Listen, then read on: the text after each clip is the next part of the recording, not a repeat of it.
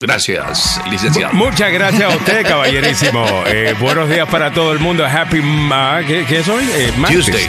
Ah, happy Tuesday, Tuesday. para todo el mundo. Ya. Está la fantástica Milagros Meléndez. Y don Samuel Galvez, buenos días para todo el mundo. Bueno, eh, Samuel, eh, quiero comenzar, y deberíamos comenzar cada show de esta manera, tú poniéndonos al día con lo que sucedió el día anterior en todo lo que, en, en toda la acción mundialista. Ya. Eh, ¿te, te parece? No te había anunciado ese cambio el formato, disculpa, No, pero, pero fíjate tú, fíjate, Detalle. fíjate- fíjate tú que eh, para hablar eh, de, de lo que ha ocurrido en las últimas horas, Ya. obviamente eh, lo más destacable eh, fue ayer lo de Brasil. Eh, a mí Me vi eh, el yo- partido de Brasil. Sí, eh, estuvo muy difícil y a Camerún le va a tocar muy duro porque tiene que vencer a los suizos para avanzar. Así que ahí va a estar feo. Viene una batalla difícil también para Ghana después de llevarse a Corea del Sur y también está soñando con los cuartos de final. Brasil, ya saben, eh, San Casimiro le dio la, la clasificación a los octavos Ay, sin contar con, con eh, Neymar Jr. porque le pegaron. El, el problema que hay en este, en este, en este mundial, le tengo que ser muy honesto. ¿Sabe qué? El que lleva la de perder es la gente que tiene capacidad y tiene dribbling y tiene buen fútbol porque le mandan un par de animales para que de alguna manera lo aguanten o le peguen patadas o lo, o lo dejen eh, muy, en una situación física difícil. Eh, no es que Neymar tampoco sea eh, un... No, Neymar supuestamente que Neymar es bien dramático. eh, mira, No es, dicen es- eso, no lo sí, no, no, no. eh, ok, lo bras- Pero el fútbol, ¿no? el fútbol sudamericano tiene dos, dos variantes. A ver, Bueno, bueno, antes de entrar en todo esto, eh, también jugó Portugal, también Bueno. eh, ese juego también me lo, ese partido también me lo vi. Ya. ganó- Y ese es medio. eh, es- eh, con Uruguay, ¿no? Sí, Uruguay. no, no, los uruguayos Pero todavía. Uruguay parecía que como que iban a anotar. No. Eh, No, no, no, no. No parecía que Ya- iban a anotar. no, no, no, ya lo- Algunas personas dijeron que jugaron bien, simplemente que no se les dio el gol. Sí, pero Ah. ¿sabes qué? Eh, después de los 90 minutos alguien tiene que ganar. Y si no metes goles, ahí estás. Y, y el problema que yo tengo con Uruguay. Es que no han avanzado como se antes- esperaba. bien, antes de, de todo eso, unos de- detalles de lo que sucedió ayer también. No hubo un penal cuestionable eh, allí que le otorgaron a, a- a Portugal. No, no, no, no. Que no. según la- las reglas, según lo que estaba leyendo, eh, se permite que sí tocara la bola porque se estaba cayendo y básicamente estaba utilizando la mano para apoyarse. Y estaba diciendo Andrés Cantor eh, que había No, no, no, no. una regla específica que utiliza una foto Ah. para describir lo que se permite o no. Y decía que eso sí se permitía, que no era un penal. Ah, pero como quiera, ganaron 2 a 0. ¿no? Eh, eh, y, y lo otro es que eh, los portugueses ya les tienen bien cuadradito a, a Uruguay cómo juegan. Los uruguayos juegan muy bien, eh, tengo que decirlo, pero no meten goles. Ese es el problema que tiene Uruguay. Y en, eh, la segunda, en el segundo tiempo pusieron a, a- a Luis Suárez, que es uno de los mejores del mundo, pero no funcionó porque no funcionó el equipo. Y ahí le- le- la responsabilidad no la tiene Luis Suárez, no la tiene el arquero, sino el responsable de todo eso es el director técnico del equipo. Y es ahí donde eh, fallaron ellos.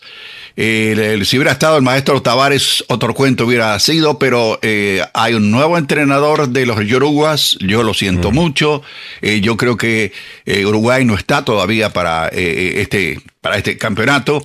Eh, mira, ¿Tienes algún favorito? Ya que has visto casi todos los. Creo que has visto todos los. Sí, de- jugar, mira, eh, hay, hay grandes posibilidades de, ¿qué te digo? De Francia, tiene muy buen equipo, juega muy bien, bien, bien, ¿ok? No hay, eh, las estrellas que hay ahí eh, no son, ¿qué te digo? Eh, aquellos personajes que no hay que tocar o algo así. No, eso juegan todo en un equipo, no importa que esté Mbappé, no importa que esté Griezmann, no, todos van en equipo sólido. Es ahí donde está la diferencia con el resto.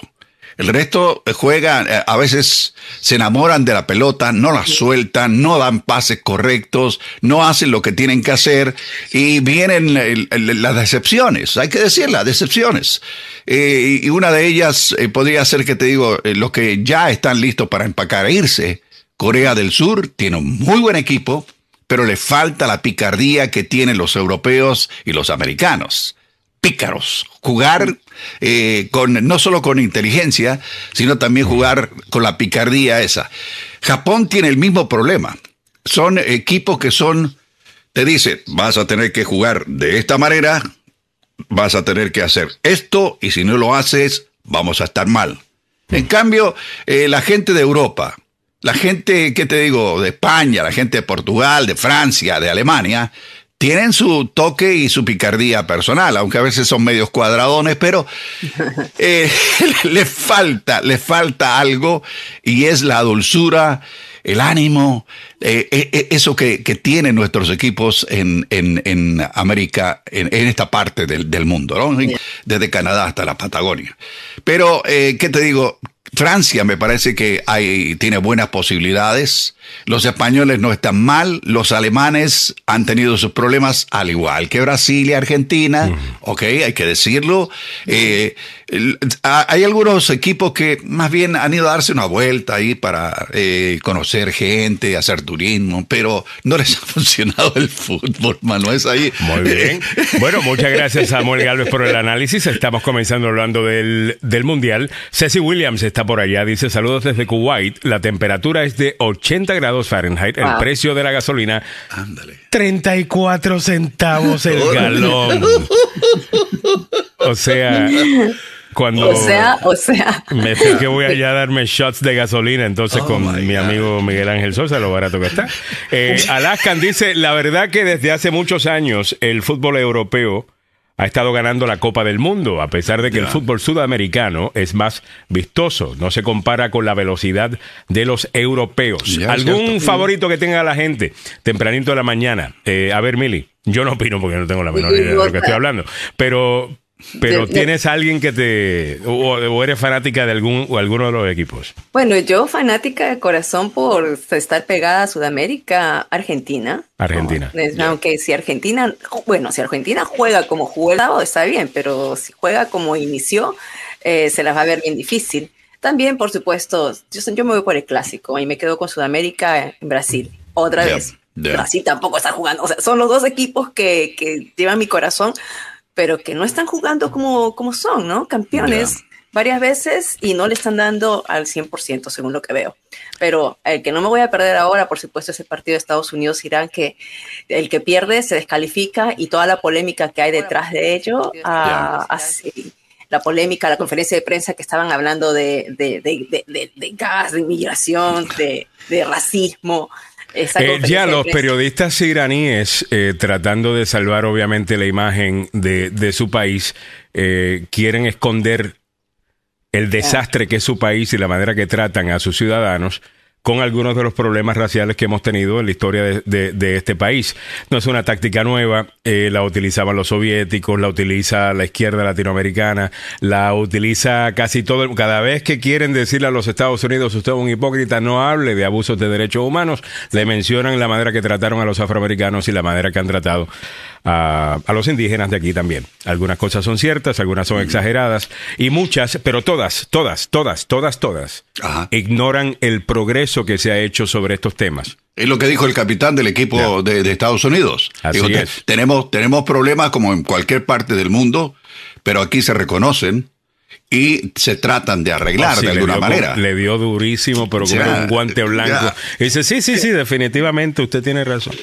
Ah, y, con, Me encantó. y lo mejor que es un hombre afroamericano. El que estaba haciendo el argumento, le quiero agradecer a uno de nuestros oyentes que nos envió esto esta mañana y fue el que me lo mencionó y me dijo, Alejandro, me pareció muy interesante. Eh, la pregunta me pareció medio amarillenta eh, Ya. por parte del periodista iraní. Eh, pero le contestó muy bien el jugador estadounidense. Vamos a verlo rápidamente. Sí. Y fue Guille Obando quien me lo envió. Gracias, Guille. pronouncing our country's name wrong. Our country is named Iran, not Iran. Please, once and for all, let's get this clear. Second of all, um, are you okay to be representing a country that has so much discrimination against black people in its own borders? And uh, we saw the Black Lives Matter movement uh, over the past few years. Are you okay to be representing the US? Meanwhile, there's so much discrimination happening against black people in America. Cizañero. My on uh, the mispronunciation of your country. Um, yeah, that being said, you know, there's discrimination uh, everywhere you go. Um, you know, one thing that I've learned, especially from living abroad in the past years and uh, having to fit in in different cultures and, and kind of assimilate into different cultures, um, is that in the U.S. we're we're continuing to make progress uh, every single day. You know, growing up for me, I was I, I grew up in a in a white family with an obviously an African American heritage and background as well. So um, I had a little bit of uh, different cultures, and I, I was a very very easily able to assimilate in different different cultures. So um, you know, not everyone has that that ease and uh, the ability to do that, and obviously it takes No. longer to understand. Yeah. And through education, I think it's it's super important. Like you just educated me now on the pronunciation of, of your country. So um, yeah, it, it's a it's a process. I think as as long as you see progress, uh, that's the most important thing. First of all, you Perfecto. say you Muy, muy bien. Ya, qué Eh, buenísimo, buenísimo. muy bien Pues el- ese por muchacho el- está muy bien educado, entre paréntesis, ¿ya? Muy es bien educado. multicultural, o sea, Ya. que está Y creo que leyó un libro que se llama Verbal Judo, ah, que si no lo ha leído se lo recomiendo a cualquier persona si estás lidiando con, con alguien que te está haciendo una pregunta así eh, o, o lo Venenosa, que sea. ¿no? Eh, venenosa, tú básicamente agarras sus palabras y se las pones de otra Utilizas la fuerza en contra de esa persona, o sea, judo. Claro. Ah, Verbal Judo. Eh, Judo verbal. Excelente libro. 7, 19 minutos de la mañana. Ceci Williams dice: La botella de agua es más cara que la gasolina. Increíble, Oh, yeah. por cierto. Yeah. En los Emiratos Árabes Unidos es igual. Eh, dice Miguel Ángel Sosa: Buenos días y excelente martes para todos. Cristian Arias dice: La copa está entre Brasil y Francia. Eh, Francia, que son los campeones, ¿no? Sí, cómo no. Eh, Sí, sí tienen un se ve equipazo. definitivamente que Sí. se ven. Bueno, y hasta ahora han ganado todos sus partidos. Y Está bueno, de igual, de, igual, de igual manera Brasil, ¿no? Ya, no, mira, ¿sabes qué? Brasil empató uno. Brasil. Ah, Mira, Ah, creo que lo ha ganado todo, ¿no? Lo que yo pienso es que, mm, además de Francia y además de, de ¿qué te digo?, de, de Los Brasil, o expertos, déjenme saber, por favor. lo- eh, además de Francia y Argentina, hay, hay equipos en, en África que son muy buenos. No los echen al olvido. Ellos pueden dar también un batacazo y pueden aparecer en los oct- octavos de final. Así que ¿Cómo cuál? eh, gana. Gana es Bueno. buenísimo. ven, eh, y juegan, mucho- mira, corren mucho, ¿no? Oh, ya, ya. Corren mucho, la, la dominan bien, tienen jugadores que están en la- las ligas europeas y obviamente no están, no aprendieron ayer el fútbol. Pero, ¿qué te digo? Le- le- les falta también eh, adicionar algo más. Eh, pero ahí, eh, te digo, el equipo de Ghana me, me encanta, juega muy bien y podría dar la sorpresa. Francia, Brasil y Ghana. ¿Cómo la ves? Ve aquí leyendo a George Núñez que me dice: Ese varón le dio una lección a ese journalist, pero de cabo a rabo rabo. solo le faltó decirle: Así como tu gobierno comprenderá. Ya, ya. Pero, ok, ok, Hay que poner un poco de contexto también. Lo que pasa es que está la bronca, porque en un tweet el capitán, eh, bueno, el equipo de, de Estados Unidos quitó el emblema de la bandera de... El, el escudo que está en el centro de la bandera, ¿no? Sí, el, el escudo. Eh, y el escudo, ¿sabes qué? como es, protesta. Sí, no, y el escudo está relacionado con, eh, con Irán y el- la República Islámica de Irán. Antes era la- Irán, nada más, la República de Irán. Ahora es la República Islámica de Irán y le pusieron ese sellito islámico en el centro. Eh, eso es falta de tacto para mí por parte de- Claro, de, y fue momentáneo, o sea, porque Ya. lo quitaron Falta de tacto de- por parte de quién? de Estados Unidos. Estados Unidos. Sí, de Estados Unidos. Le faltó un poquitín de tacto ahí eh, para dejar de lado la parte evidentemente Política, política ¿no? y centrarse exclusivamente en la parte deportiva. Ya, y una cosa no tiene que ver la religión con, con otra cosa, aunque es difícil, es difícil, es difícil y Ya. bien difícil separar lo que está pasando con derechos humanos en Irán Ya. Por y la religión, porque es la religión la que utilizan para justificar lo que están haciendo. Ya. Eh, entonces, eh, una de esas cosas donde pues uno quiere respetar la libertad de religión, uno quiere respetar las diferencias, pero también hay ciertas cosas que tú simplemente pues no puedes tapar el sol con un dedo, ¿no? Eh, y es esa Sharia law o, o esa interpretación tan rudimentaria de, eh, de, interpretar eh, el, el- el Corán que, que los tiene tratando a, a cierto grupo de su sociedad como que son eh, propiedad y hasta esclavas de, de, de otra gente. O sea, y estamos en el siglo XXI. Ya, ellos viven en, Ah. la- en el, en, en el medioevo todavía, están allá atrás, eh, a, a nivel eh, religioso. eh, yo respeto las religiones, evidentemente, pero que no me la traten de imponer a mí porque voy a sacar. pero es muy difícil, ¿no? Sí. Porque estás entrando a países donde la cultura, esa es, esa es parte de su cultura. Imagínate que hasta hace poco nada más la jovencita esta, que se me va el nombre, Malala, ¿no? Por, ir, por ir a es- estudiar eh, fue mm, maltratada. O sea, es, ahora la trataron de asesinar, le zamparon un plomazo en la cabeza. Bueno, casi- y la siguen la buscando, matan. y la siguen buscando para matar. Sí, y las mujeres no pueden, en algunos lugares las mujeres no pueden caminar, las mujeres no pueden estar solas, tienen que ir con un hombre. Entonces, eh, es es otro mundo, definitivamente. Es- es- Y hay, hay países. eh, Pero lo que yo no entiendo es cómo algunas de las personas que vienen escapando Ya. lo que se vive en esos países, los escucha aquí hablando Ah. tanta basura de los Estados Unidos. es- sí. Eh, eh, eso yo no lo entiendo. Ya. Eso no lo entiendo. No. Eh, yo creo que los Estados Unidos tienen muchas cosas para criticarle. La crítica la hemos hecho a- aquí en el programa. Ya. Eh, pero no sé, un poquito de contexto, por favor. Eh, neoizquierda. Eso de que Siete- somos demasiado li- libres. Hay que la libertad y la libertad de expresión a veces, bueno, That's a good thing. Es, es- Ya. No, es, a veces se confunde la libertad de expresión con el libertinaje de expresión, Mm. que es- son dos cosas absolutamente distintas. Si no le gusta a usted este país y no le gusta cómo vivimos en- aquí en el hemisferio americano, desde Canadá hasta la Patagonia, empaque y se va. Ay, Así de simple. cuidadito, Y Samuel, y, y eso es cierto, pero hay que tener y Samuel cuidado dice, y con lo Samuel que uno dice que va, que va a ser un muro y que, Trump- y que No, no, no, no, no, no, no, no, no, no. Estoy diciendo desde Canadá hasta la Patagonia, con todos los líos que hay y todos los problemas que hay.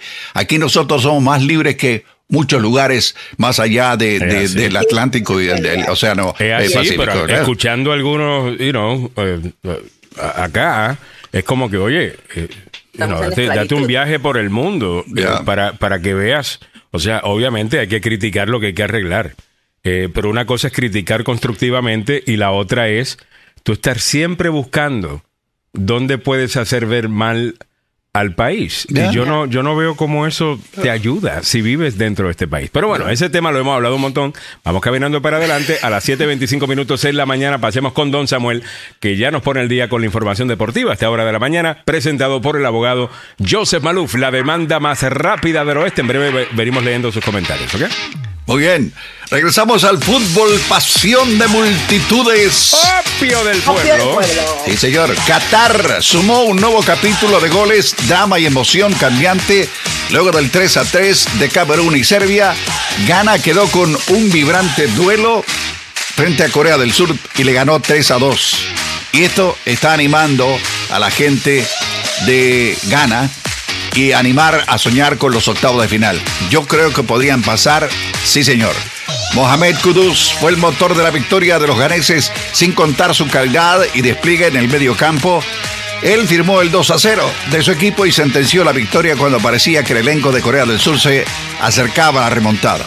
Su doblete opacó la otra gran actuación del encuentro, la del delantero Cho Wen-sung, que respondió a la confianza de Paolo Bento con los dos tantos en tres minutos para alcanzar un empate, bueno, provisorio. Fue otro espectáculo emotivo de moneda al aire y el desarrollo excitante que saldó con un triunfo invaluable para los ganeses. Ahora los dirigidos por Otto Ado se jugarán la clasificación del último partido frente a los uruguayos. Ese partido va a estar de pronóstico reservado. A Corea del Sur solo le queda buscar la hazaña frente a Portugal y esperar los otros resultados para que haya un milagro, damas y caballeros. Lo harás invento en el banquillo porque el seleccionador fue expulsado ayer por una protesta contra el árbitro inglés Anthony Taylor. Y obviamente, hablando de Portugal, la revancha se cocinó en el estadio Lucer de Qatar.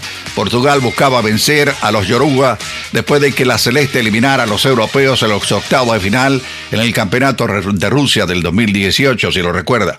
Dos anotaciones de Bruno Fernández revirtieron el resultado de hace cuatro años. La victoria fue una doble alegría para Portugal. Sí, es, no solo ganó su segundo partido, sino también, obviamente, eh, pues se llevó los tres puntos cruciales que lo clasificaron a la segunda ronda del Mundial. Los portugueses quisieron hacerse con el balón durante todo el juego, a pesar de no poder acercarse al arco uruguayo. Ante ellos, un Uruguay sin ideas, desorganizado, con dificultades para conectar, pues pagó las habas que se comió el burro, la verdad. En la segunda mitad, un centro de Bruno Fernández que buscaba un cabezazo de Cristiano Ronaldo que no lo tocó, terminó descorsetando al portero y sellando el primer gol en el minuto 54. Los de Portugal solo pudieron respirar ante el aluvión de los intentos de los uruguayos cuando Josema Jiménez tocó el balón con la mano dentro del área. Después de la revisión del VAR, el árbitro del partido concedió el penal al equipo de Cristiano Ronaldo. Otra vez fue Bruno Fernández el encargado de llevar a cabo el cobro en pelota parada. El 8 anotó el segundo gol del partido con un remate bien ubicado que no pudo atajar el portero uruguayo Sergio Rocher. Cuando regresemos a las 8 puntos le voy a contar lo que pasó entre Brasil y Suiza porque fue también de pronóstico reservado. Que aguante, por Dios. Bueno, ¿cómo está el tráfico aquí en la capital de la nación? Pues eh, le cuento que hay algunos problemas en las carreteras. La 495, la parte interna del Belway, cerca de la Braddock Road, ah, pues hubo un accidente en ese sector. Felizmente ya se reabrieron todas las vías, los vehículos en el percance fueron eh, pues sacados a un costado del camino y es muy probable que ahí habían varias grúas. En Sutland Parkway, eh, después de Stanton Road, del sureste de Washington, otro accidente. Hay un camión con problemas mecánicos en la 95 viajando sur, eh, antes de la 212 está en el centro, del, en el centro de la carretera. En la avenida Pensilvania, viajando norte cerca de la Dower House Road, manténgase bien chispudo, con los ojos bien abiertos, porque ahí hay otro accidente reportado. Le recordamos que la información sobre el fútbol, pasión de multitudes, opio del pueblo y también, por supuesto, lo que pasa en las carreteras, llega a ustedes por una cortesía del abogado Joseph Malouf. Lo decimos en broma, pero es en serio la demanda más rápida aquí en la zona metropolitana para defenderlo a usted cuando uno energúmeno de esos que llevan tarde, se levantan tarde y le meten el pie al acelerador y le pegan a usted por detrás y lo mandan al hospital. El abogado Joseph Malou ya tiene la Col 45 lista y preparada para, para, para darle con esa. Bueno, la bala no va, sino va a una demanda, o sea, una, una demandita. Y por supuesto, la parte más importante después de un accidente, primero vaya al hospital. Vaya al hospital. Esa es la recomendación que hace el abogado Joseph Malou. Y después, déle una llamada al 301-947-8998. Le recuerdo que el abogado Joseph Malouf tiene licencia para trabajar en Washington, Maryland, Virginia y dos oficinas para su servicio. Una en Gatesburg y la otra en Fairfax. Sí, está cubriendo toda la zona metropolitana. No se olvide, si tiene un accidente, no es su culpa y lo mandaron al hospital a usted Dele una llamada al abogado Joseph Malo. 301-947-8998. Es la demanda más rápida del oeste. Muchas gracias, don Samuel Galvez, eh, por la información a las 7:31 minutos de la mañana. Saludos para Edwin López. Dice: parecen ladrones corriendo. No sé a quién se refiere. A, lo de Gana. No seas así, Edwin. Oh Rose dice: Este periodista suena como uno de que busca guerra con Apple. Ya, este, se te corta, se te corta. Ya. Ah, ok. Eh, entonces, siga leyendo los comentarios, porfa. Eh, vete con el de Mario González. Sí, Mario González dice, buenos días de Chicago. Oye Alejandro, le recomiendo un documental, está en Peacock, 45 minutos, se llama, ahí el total son cuatro temporadas. Ya. Landscaping, se trata de Donald No, no, Trump. no. A ver, Eso dice. es Four Seasons Landscaping. Ya. Se, se, re, se, se, recuerdan el lugar en donde se. ¿Todavía me estoy cortando? No. No, no, ya no. no. no ya no. Ok. Eh, ¿Se recuerdan el lugar donde Rudy Giuliani hizo la rueda de prensa pensando ah. que era el Four Seasons Hotel yeah. y terminó siendo el Four Seasons Landscaping? Porque es que. una tienda por una es que cuando la karma te la. O sea, cuando tú has trabajado en tu karma de repente, mira, te queda perfecto. El mismo día que apareció con despintándose ya. uh, en la rueda de prensa, como si no hubiera sido. Donde había, se recuerda, una tienda esas de videos pornográficos. Sí, era una tienda, o sea, yeah. supuestamente iban a darle un hotel, entonces van a la conferencia de prensa y era la parte de atrás, la fachada de una tienda porno, y estaba yeah. tan caliente que cuando él está dando la conferencia de prensa se le va despintando el cabello Ya. y se le va corriendo todo el tinte de cabello por el rostro. No, no, no, en que- es que, su- que las cosas que vimos en esos cuatro años, cinco años después de, y también el primer año después de la elección, eso jamás lo vamos a volver a ver. E- ese nivel de comedia eh, no lo vamos a ver jamás. Eh, y lo peor del caso es que ellos pensaban que estaban haciendo bien. Increíble. Gracias, Mario. Lo voy a, lo voy a, lo voy a ver. Oye, Miguel ¿qué Ángel? Sosa dice golazo de Brasil, Samuel. Absolutamente, absolutamente. Un pero golazo, golazo, golazo. De, de- de- sí, sí. Eh, de- de tres cuartos dentro del el área grande. Le pegó, pero como los dioses. De volea, así sin pensarlo. ¡Pinguín! ¿Quién- Y ahí, eh, perdón. ¿Sabe- sabemos, eh, perdón, ¿qué, qué dices? sabemos quién fue? No, eh, eh, es, es, es uno que acaba de salir del Real Madrid y se fue a jugar con el Manchester United. Bueno, alguien en la audiencia lo más seguro que nos va a dar el detalle. Muchísimas yo, lo- yo gracias lo a tengo, todos yo lo tengo, pero lo, tengo que lo tengo que dejar para, para las 8, pues. Ok. Sí. Eh, Henry Molina dice, Cristiano Ronaldo se cree el mejor en el campo y no lo es ni lo fue. Y si Vega dice, buenos días mi gente de la agenda. Eh, también saludos para, deja ver por acá. Eh, ese ya comentario ya lo hemos leído. Muy bien. Eh, Jaime Granados dice, what money? I don't know. I don't know. What money you Yeah. talking about? Yeah. I don't know what money. Yeah. Eh, 7.34, chequemos rápidamente los precios de la gasolina. Comencemos con Kuwait, eh, en donde la gasolina está a 34 centavos. Nos reporta desde allí Ceci Williams, que está viéndose el mundial. Pero pasemos rápidamente, de verdad, los precios de la gasolina y el diésel aquí en los Estados Unidos cuando regresemos después de este mensaje del abogado Carlos Salvador. Ser acusado de un crimen puede tener consecuencias graves sobre su estatus migratorio. Yo soy el abogado Carlos Salvado. Y sé cómo ganar en corte. No se declara culpable antes de hablar conmigo. 301-933-1814. Lo sabes, llama al abogado Carlos Salvado 301-933-1814. Estos son los precios de la gasolina para hoy, martes 29 de noviembre, año 2022. A nivel nacional ha bajado 2 centavos, 3 dólares 52 es lo que estás pagando ahora. En DC, 3 dólares 71. Ha bajado, ha bajado 2 centavos. Ha bajado un centavo. En Maryland, 3 dólares 54. En Virginia, estás pagando 3 dólares 34, donde también ha bajado un centavo. Bajó 11 centavos en California, pero todavía están pagando 5 dólares 4. Y en Texas, 2 dólares 88 están pagando. Ha bajado 7 centavos. En la Florida, muy parecido acá, eh, 4 centavos más que en Virginia, 3 dólares 38 centavos en la Florida. O sea que aquí está más barato que en la Florida. El diésel a nivel nacional, 5 dólares 19, ha bajado 2 centavos. En DC, eh, un poquito más caro, 5 dólares 37, ha bajado 3 centavos. Bajó 2 centavos en Maryland, pero ahí sigue siendo el más caro, 5.86. Y en Virginia, el más barato del área, 5 dólares 29 centavos, ha bajado 2 centavos. Estás al día con los precios de la gasolina y el diésel, aunque te cuento que la gran parte del país ya estás pagando menos de 3 dólares. Ah, o sea, la mayor parte de las ciudades del país ya está pagando más.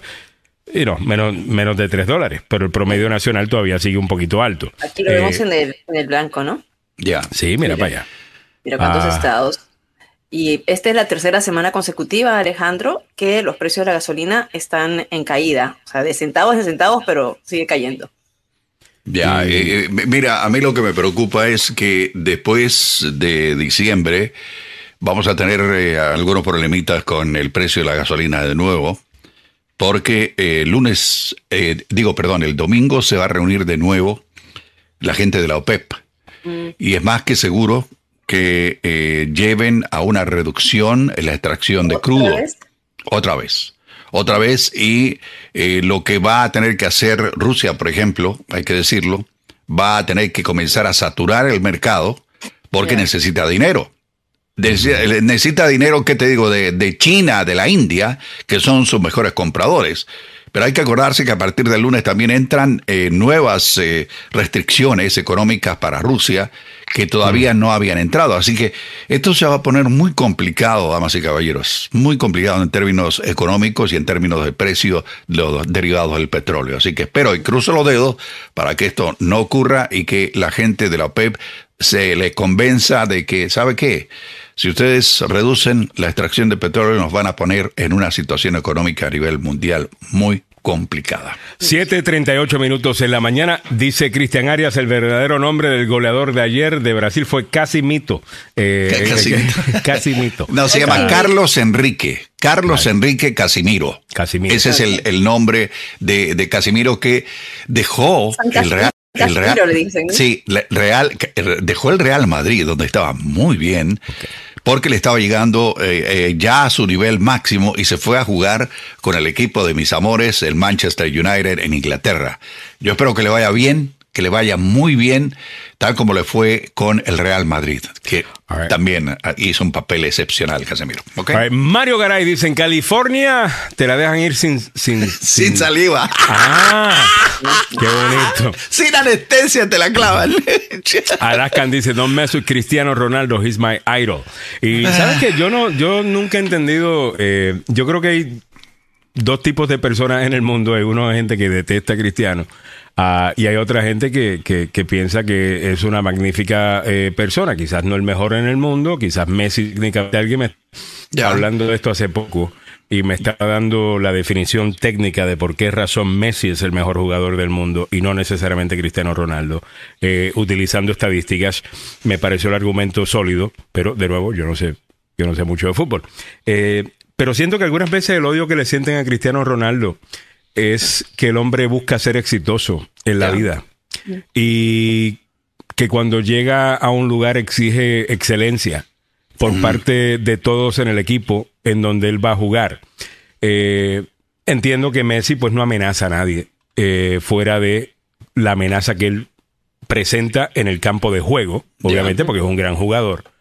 Pero como persona, pues el tipo se nota bien buena gente, no, no, ¿ves? ¿Verdad? Es más sencillo que Messi es, más muy sencillo. muy sen- claro. Ya, y si La usted- historia, la historia de claro, Messi es una historia así como de Cenicienta, ¿no? Entonces la Y la de Cristiano. Ronaldo también. Y la, de pasa es Cristi- y la de Cristiano Ronaldo también viene Bueno, de la sí. pobreza también. Ah, simplemente que el tipo se viste, el tipo, you know, es good looking, a la mujer le encanta y eso causa que alguna gente lo deteste por eso. No estoy diciendo que todos los que lo detestan por eso, pero there's some haters que lo odian eh, porque el tipo tiene su flow. Ah, y, y no sé. Eh, lo mismo que odiaban a Michael Jordan, porque Michael Jordan no se venía necesariamente Ay, no, a ser yo amigo amaba. de todo el mundo. Ya, He came to win. Ya. Eh, él vino a ganar. ya. ¿Ok? No hay que descartar la capacidad de eh, futbolística de Cristiano Ronaldo. Jamás lo he eh, cuestionado. Eh, sus asuntos personales ya es otro lío.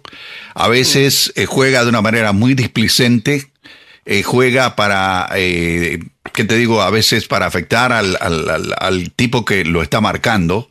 Pero en términos generales, técnicamente hablando y futbolísticamente hablando, es una excepción. Es muy bueno Cristiano Ronaldo. No tan bueno como Messi, como cualquier otro jugador eh, importante de, de esta parte del, del- del planeta, pero el que tiene lo suyo, por supuesto. Pero de que suyo. Cristiano Ronaldo levanta eh, pasiones de odio de alguna gente, lo he visto.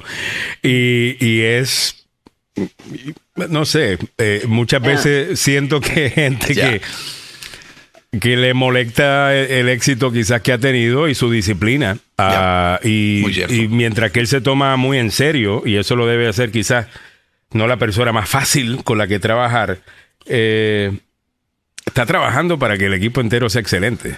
Ya. That's not a bad thing. No, Eh, no. siete, eh, 7.41 minutos. Hay, un- hay- mucha mentalidad mediocre eh, pasando por buena gente en el mundo. Ya. eh, que no sé, a- alguien debería hablar en contra de eso.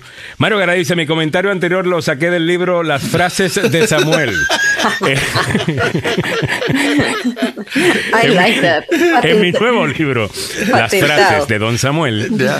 Margarita Lozano dice, yo veo el mundial solo por ver el arquero de Alemania. Oye, Oh, desde que comenzó tú. el mundial estoy pensando en hacer este segmento. Y A era ver. para que las muchachas tuvieran algo Eh, lo había hecho en el pasado en otros mundiales, en otros programas de radio. En Ya. donde le damos también a las muchachas, que muchas son muy fanáticas del fútbol, porque le- y, y lo entienden mejor que yo, lo hablan mejor que yo, y son deportistas incluso. Ah. Hay algunas que solamente lo ven, como dice nuestra amiga para Margarita, recrear los ojos nada más. para darse un taco de ojo. Entonces, si ese es el caso, quisiera que sometieran eh, sus nombres de sus jugadores favoritos, las chicas, y los chicos también que les gustan los chicos, y no hay ningún problema. Ah, aquí somos totalmente. Inclusivos, inclusivos e igualitarios. Eh, déjenos saber. Eh, Jenny dice, él vive una vida con excelencia y mucha disciplina. Y Oye. eso le eso, eso le molesta. algo-. Eso le molesta a alguna gente. Eh, específicamente si en un momento no la tuvo. Eh, te puedo garantizar que se está viviendo una vida muy disciplinada hoy día. Es porque quizás en un momento se miró al espejo y dijo, no estoy siendo disciplinado suficiente. No, no, yo respeto gente así. Eh, no me, no me, no me, no me afectan eh, eh, mi ego.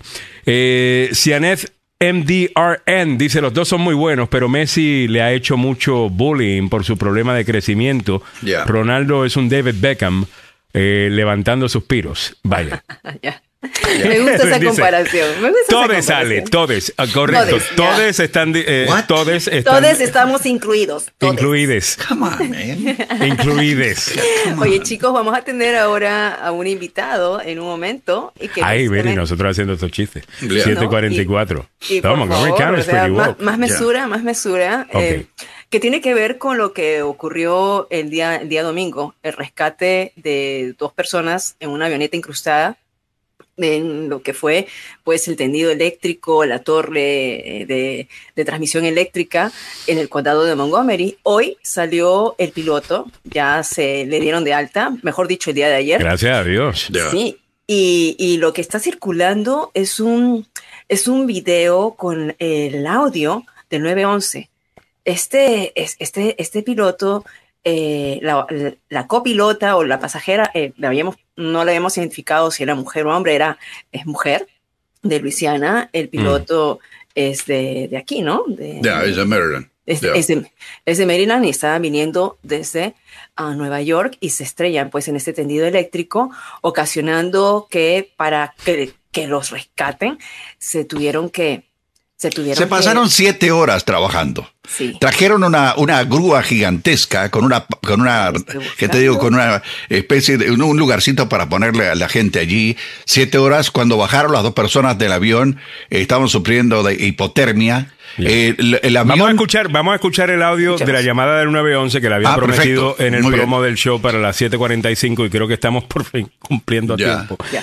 Santo Padre, gracias. 7:45 minutos, vamos a escuchar. into a tower to the northwest of Gaithersburg Airport. It's one of the uh, electrical towers. Ese es el piloto. Sí, ese es el piloto, que chocó con, in- una, con la torre. Vamos a escuchar.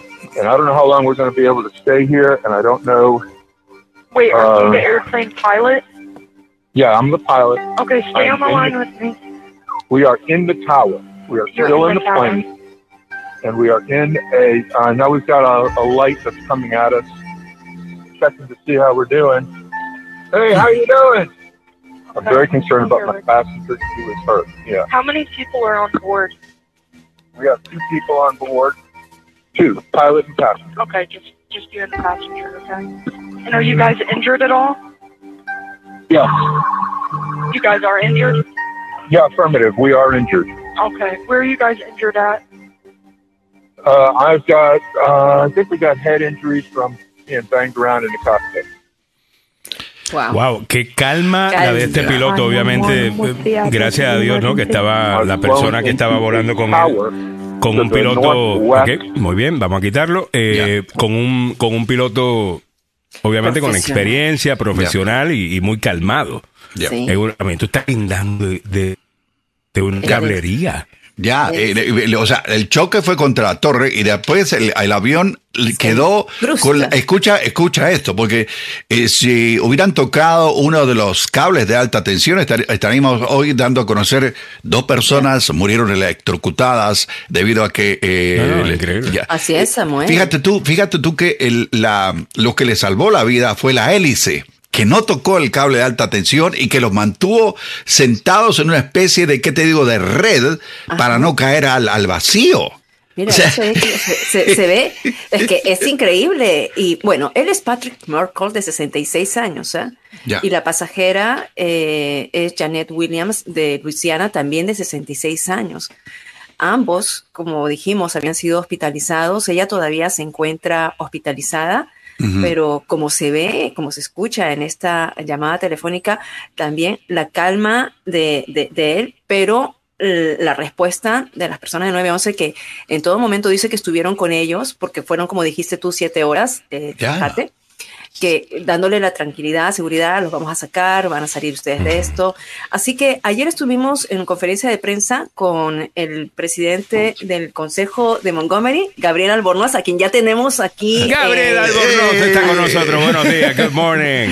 Buenos días. Bueno, buenos qué días. buen día para estar en Montgomery County, donde aviones están llegando a los cables, guindando. Estamos siendo centro de las noticias a nivel eh, nacional y hasta mundial, porque esta Sí, noticia está- sí. eh, fue mundial. Presidente del Consejo Municipal de Montgomery County, Gabriel Albornoz, bienvenido al programa. Gracias, Alejandro. Es un placer y honor de estar con ustedes. Hola, Samuel, y hola, Milagros.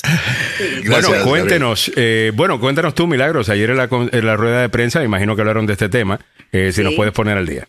Claro, hablamos de este tema, pero sobre todo porque ayer fue la última conferencia de prensa que nos da el presidente Albornoz como presidente. Él va a seguir trabajando en el Consejo Municipal del Condado de Montgomery, un condado do- que abriga a más de 200 mil hispanos, ¿no? Una población de un millón de habitantes, los hispanos somos el, son el, el 20%, y eh, va a seguir trabajando. Así que primero agradecerle por todo el trabajo que han hecho y yo como periodista sabemos que el condado de Montgomery es uno de los que más acerca a los periodistas y cuando somos hispanos mm, son tan pacientes con nosotros para Son darnos abiertos, los voiceovers, sí, los voiceovers, todo en español.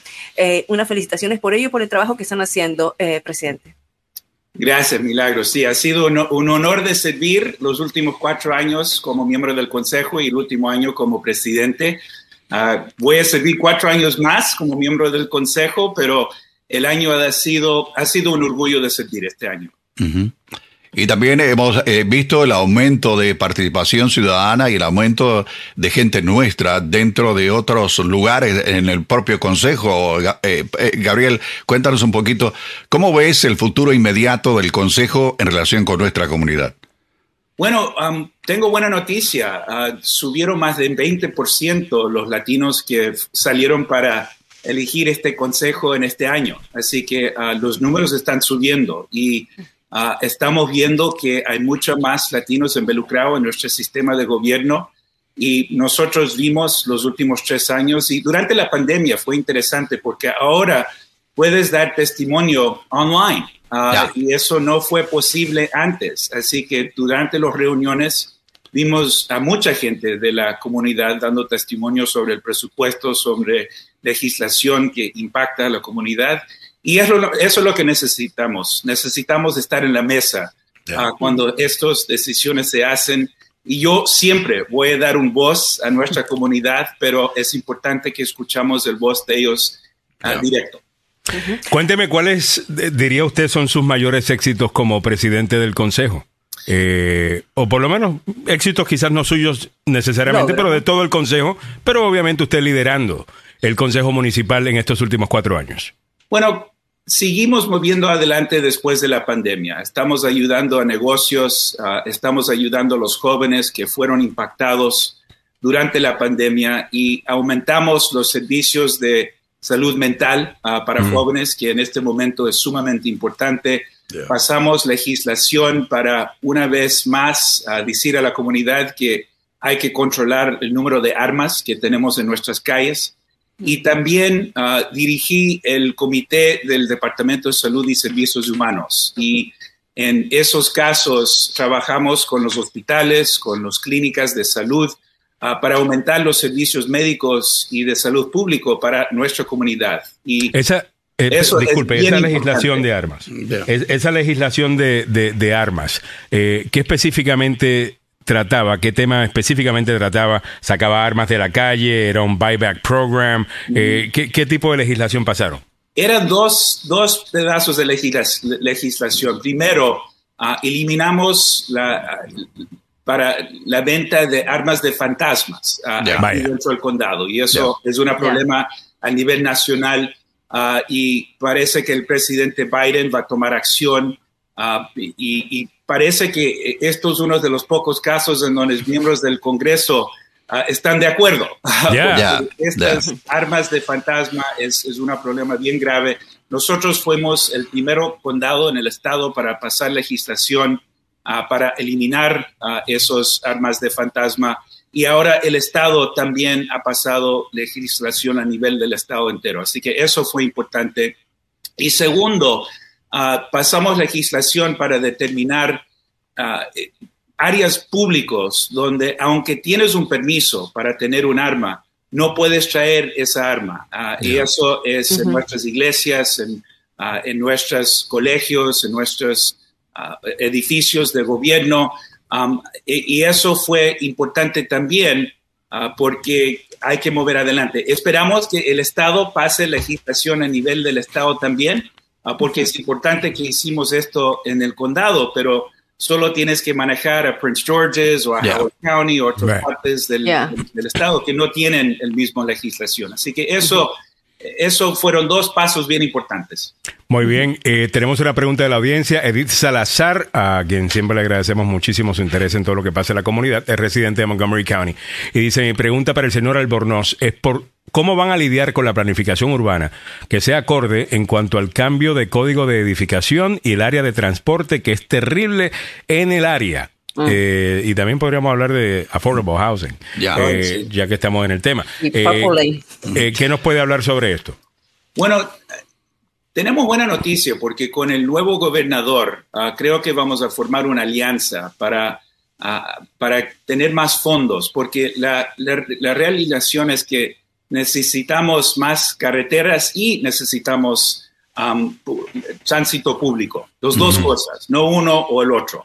Ah, porque necesitamos muchas maneras para que gente pueda llegar al trabajo, para que puedan llegar al supermercado, no solo al trabajo, pero para llevar a sus jóvenes a la práctica de, de- de fútbol. Sure. Um, po- así que hay que ver más opciones y ah, e- eso es lo que tenemos que hacer aquí, pero el condado no lo puede hacer solo. Ah, tenemos que trabajar con el Estado y también con el gobierno federal, ah, porque la, realidad, la realidad es que no tenemos los fondos necesarios ah, para hacer todo aquí dentro del condado. Necesitamos ayuda, pero tengo fe en que vamos a mover adelante y ayudar porque es un problema bien grave. Está impactando a gente en muchas diferentes maneras. Bueno, yo, eh, bueno, muy bien. Déjame irme con otra pregunta por acá. Dice, o comentario, Pepe Villalobos, dice, qué bueno que siga don Gabriel. Nos salvamos de todos esos trompistas que querían entrar en el consejo. Hay que echarle un ojo a eso. Eh, Pepe dice que, que todavía hay alguna, y, y- y lo- y es cierto. Eh, vi- vimos muchos correr, incluso algunos latinos, eh, correr desde ese lado. Ah, no tenían ningún chance de ganar, obviamente, y no hicieron ni siquiera noticia. Ah, Eh, ni- una ni pregunta. un splash, ni, ni siquiera un splash de Red Wave hubo eh, jamás en Montgomery County, pero Pero, pero ahora sí, pero ahora. Montgomery County va a tener a cinco, va a tener a mujeres, va a tener una mayoría de mujeres y dentro de ellos. that's a great splash. Una pregunta para Gabriel. Gabriel, eh, ¿qué va a pasar porque eh, no hay policías suficientes en el condado de Montgomery? Eh, esa es una pregunta. Y la otra, el problema que hemos tenido con desde Anápolis, donde el actual gobernador saliente ha estado tratando de imponer eh, su criterio en cuanto al pago de peaje en la interestatal 270 y que eh, podría afectar el bolsillo de mucha gente, específicamente en Gaithersburg, Germantown eh, y para arriba, ¿no? ¿El condado Clarksburg. tiene algo que ver con eso? ¿Puede ayudar? Pu- podemos ayudar, eso sí es el nivel del Estado, pero Ya. tenemos influencia. ah, Ah, ok. porque Claro. Obviamente, si es algo que no apoye el Ejecutivo, el Consejo, el gobernador no va a mover adelante. Y en este momento ese proyecto es complicado. Es importante porque sabemos que especialmente para gente que vive en Gaithersburg, que viven en- hasta Frederick, Ya. Ah, el tráfico ha llegado a un nivel horrendo o terrible. Uh. Terrible. Así que Yo vivo, yo vivo en hay- hay Urbana, que es cruzando, yo vivo en Urbana, que es cruzando Montgomery County. O sea, tan pronto entras en Frederick County, el primer pueblito de Urbana. Eh, soy esto y yo. Y ya, ese tráfico del lado 70 es Es terrible. horrible. Y cuando hay un horrible. accidente en la 270, la 355 pasó. o sea, Ahí vas a estar dos horas sentado. Muy, muy lindo el paisaje, te cuento. Pero horrible. Eh, ¿Por qué no podemos tener una línea que llegue hasta acá arriba? Hasta, no lo sé. que pasa, sí, eso es lo que tenemos que hacer, eh, es, es ah, porque eh, va a ser carísimo a, a- a hacer Ya. para arreglar esa carretera y no tenemos el dinero solo aquí dentro del condado o incluso dentro del estado, así que por eso las alianzas con el gobierno federal van a ser importantes, porque ah, esto es importante no solo para el estado de Maryland y para el condado, pero sino para el, el- el gobierno de los Estados Unidos, porque hay mucha gente que viene de Urbana a Washington para trabajar ah, en nuestros departamentos de gobierno a nivel federal. Así que esto, a NIH o a todos estos edificios tan importantes, estas organizaciones tan importantes para el país entero. Así que Ya casi todos mis vecinos son, trabajan para el gobierno federal. Ya. Eh, that's- el plan de. Y también. Bueno, pero y una línea, y una línea de metro, porque hasta ahora llega hasta donde, hasta la línea roja llega hasta Shady Grove, right? Eso Eh, sería un sueño, um, porque Sí. si tendríamos una línea de metro si- similar al, al- al nuevo Silver Line uh, Yeah. en, en Virginia. Así que es posible. Ah. Ah, y hay que, más que soñar, ah, hay que tomar pasos fijos para asegurar que no va a pasar en un año o cinco años, incluso va a ser ocho a diez años, pero hay, que, hay que hacerlo porque ah, tenemos que seguir moviendo adelante. Y el desarrollo económico que trae ese tipo de inversión obviamente también es importante. Crea trabajos, crea oportunidades, la compañía obviamente le va, a- le va a gustar el hecho que sus empleados pueden fácilmente entrar y salir ¿no? Eh, de- del trabajo. Estamos hablando con el presidente del Consejo Municipal de Montgomery County, Gabriel Albornoz, que está ya retirándose de esa eh, posición, pero permanece en el Consejo por cuatro años más y claro que sí, se lo merece. Eh, todo el mundo muy orgulloso de usted, don Gabriel. Le agradezco mucho su tiempo. ¿Algo más que quiera que nuestra audiencia sepa? Bueno, que ojalá gane los Estados Unidos esta tarde. con- Órale, órale, órale. Ahí vamos. Ojalá que pase adelante Ecuador. Ah, pero, ah, no, eh, eh, ha sido el honor de mi vida a servir a la comunidad en esta capacidad y voy a seguir yendo adelante luchando para nuestra comunidad en cualquier oportunidad y mis puertas están abiertas. Así que si gente tienen necesidades, tienen problemas o tienen algún consejo, por favor, llamen a nuestra oficina dentro del el, el consejo del, del gobierno del condado de Montgomery. Estamos disponibles y obviamente hablamos español. Órale, Eso, me encanta órale. esa actitud. A- Muchas Antes que, Gabriel, antes de irte, ¿quién va a reemplazarte? Ah, Evan Glass, que Ah, es el vicepresidente, va a ser el presidente. Ah, perfecto. Muy bien, bueno, Muy muchas bien. gracias. Ahí está el consejo, el presidente del Consejo Municipal de Montgomery County, Gabriel Albornoz, Bueno, con de nosotros en la nosotros, mañana de hoy. de nosotros. Así es. Sí. Bueno, Bueno, 8 de la mañana en punto. Pasemos con Don Samuel. Ya está listo con la información a esta hora de la mañana que debe saber en el Ocho. tope de las 8 de la mañana. ¡Wow! Mira, mira Estamos súper a tiempo. está, pero así como, te, te felicito, mi Muchas gracias, muchas gracias, muchas gracias. Muchas gracias. Gracias, Ah, pasemos con Don Samuel y en breve la información de salud. Muy buena información. No se pierdan ese reportaje en el día de hoy. Elon Musk acusó a Apple de amenazar con sacar a Twitter de su App Store y de tratar de censurar a nuevos usuarios. Un adolescente fue arrestado después de llevar un arma y munición a una escuela secundaria en el condado de Prince George, en Maryland. Detenido un alcalde hondureño por el presunto asesinato de cuatro personas. Sí, créamelo. Muy buenos días, les saluda Samuel Galvez aquí el detalle de la información. En una serie de tweets de más de 15 minutos, Elon Musk, el nuevo propietario de Twitter, acusó a la firma Apple de amenazar con retirar Twitter de su App Store, una medida que limitaría la descarga de la aplicación por parte de algunos usuarios nuevos. La acción equivaldría a censura, dijo Musk, agregando que Apple también había reducido su gasto en publicidad en eh, Twitter. Con los tweets, Elon Musk preparó el escenario para una batalla de poder con eh, Tim Cook, quien tiene una inmensa influencia sobre otras empresas tecnológicas a través del dominio de Apple.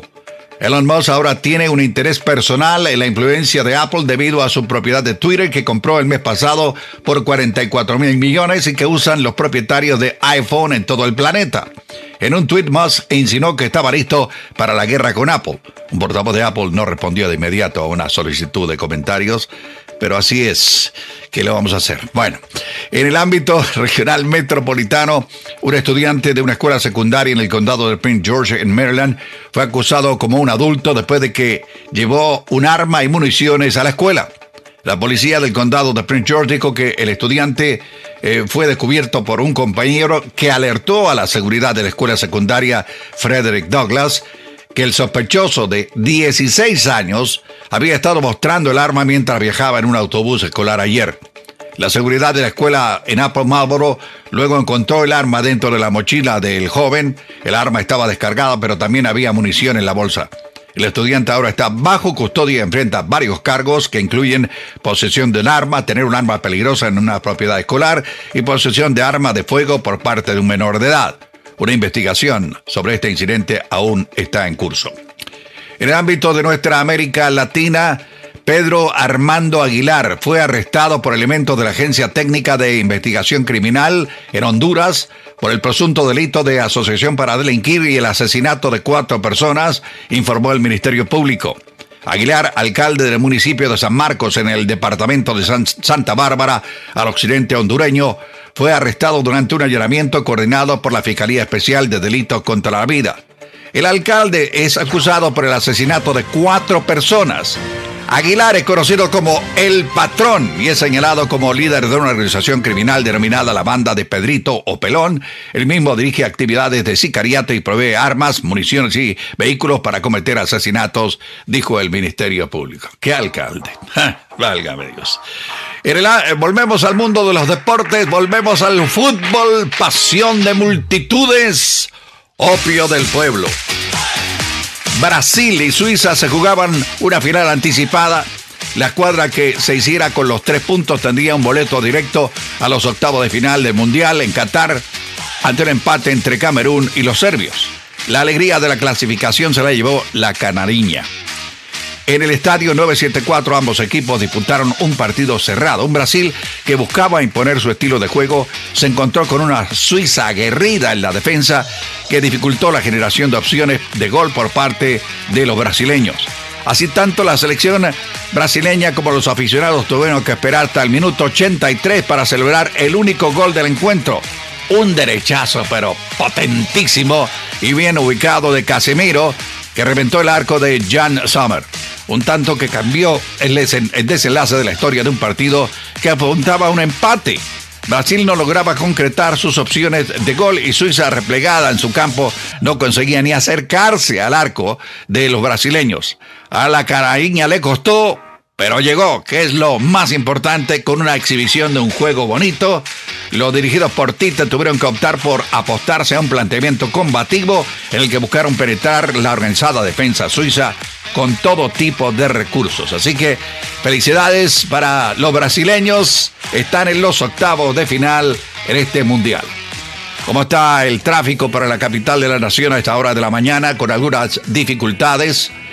En la 495 todavía hay problemas, específicamente, ¿sabe dónde? En eh, la rampa que va rumbo norte hacia la 95. Ocurrió un accidente a las 7.39 de la mañana también hay un accidente en Southland Parkway después de Stanton Road. Hay un camión con problemas mecánicos en la 95 rumbo sur antes de las 212. También en la ruta 50 viajando hacia el oeste antes del Bellway hay una vía que está complicada debido a un accidente. Hay trabajos de emergencia en la 29, la Georgia Avenue, viajando sur cerca de Boniface Street. Hay solo una vía que está disponible debido a este asunto. ¿Cómo está el tiempo para la capital de la nación? La temperatura actual subió un poquitín. Sí, 38 teníamos en el primer informe, ahora 41 grados Fahrenheit que corresponden en el resto del planeta a 6 grados centígrados. La mañana soleada, ah, habrá un aumento de la nubosidad a mediodía, estará un poquitín frío, pero no tendremos lluvia para el día de hoy. Las máximas en los 54, la lluvia va a llegar el día de mañana. Así están las noticias, los deportes, el tráfico y el tiempo aquí en Agenda Radio DC. Muchas gracias, don Samuel Galvez. Good morning para todo el mundo. Bienvenidos a la segunda hora del programa, donde está Meli Milagros Meléndez, Aquí, la aquí, chulería aquí en pote estoy. especial Aquí de. Virginia. There she is. Bueno, en breve nos ponemos al día con todo lo que tienes que saber en el tema de salud. Un reportaje que te va a ayudar a entender un poquito dónde está la situación de COVID, cómo estamos con el tema de COVID y quiénes son las personas que verdaderamente están en peligro y a quienes deberíamos tratar de seguir eh, protegiendo porque la data está clara. Eso en breve. También estaremos hablando un poquito esta hora de política, como no. Eh, hay un poco de política mezclada con el mundial debido al encuentro con Irán y Estados Unidos. Oh, yeah. Eh, lo comentamos un poquito en la pasada hora, pero te vamos a dar más detalles en esta hora. Biden pide al Congreso que intervenga y bloquee una posible huelga ferroviaria. Eh, ¿Por qué te afecta esto a ustedes? ¿Cómo me afecta esto? Ya mismo te vamos a contar. Mantén la sintonía. Además, la Corte Suprema iniciará su revisión de las prioridades de deportación del gobierno de Joe Biden. Ah, estaremos hablando de esto. Otro revés para Trump, pues rechaza argumento de inmunidad presidencial. En su caso, él sigue pensando que es rey, ah, más que la- las cortes le siguen diciendo, usted no es rey, ah, pero él sigue pensando que es rey. Ah. Lo estaremos comentando. Además, ¿dónde ver luces navideñas en el área de DC?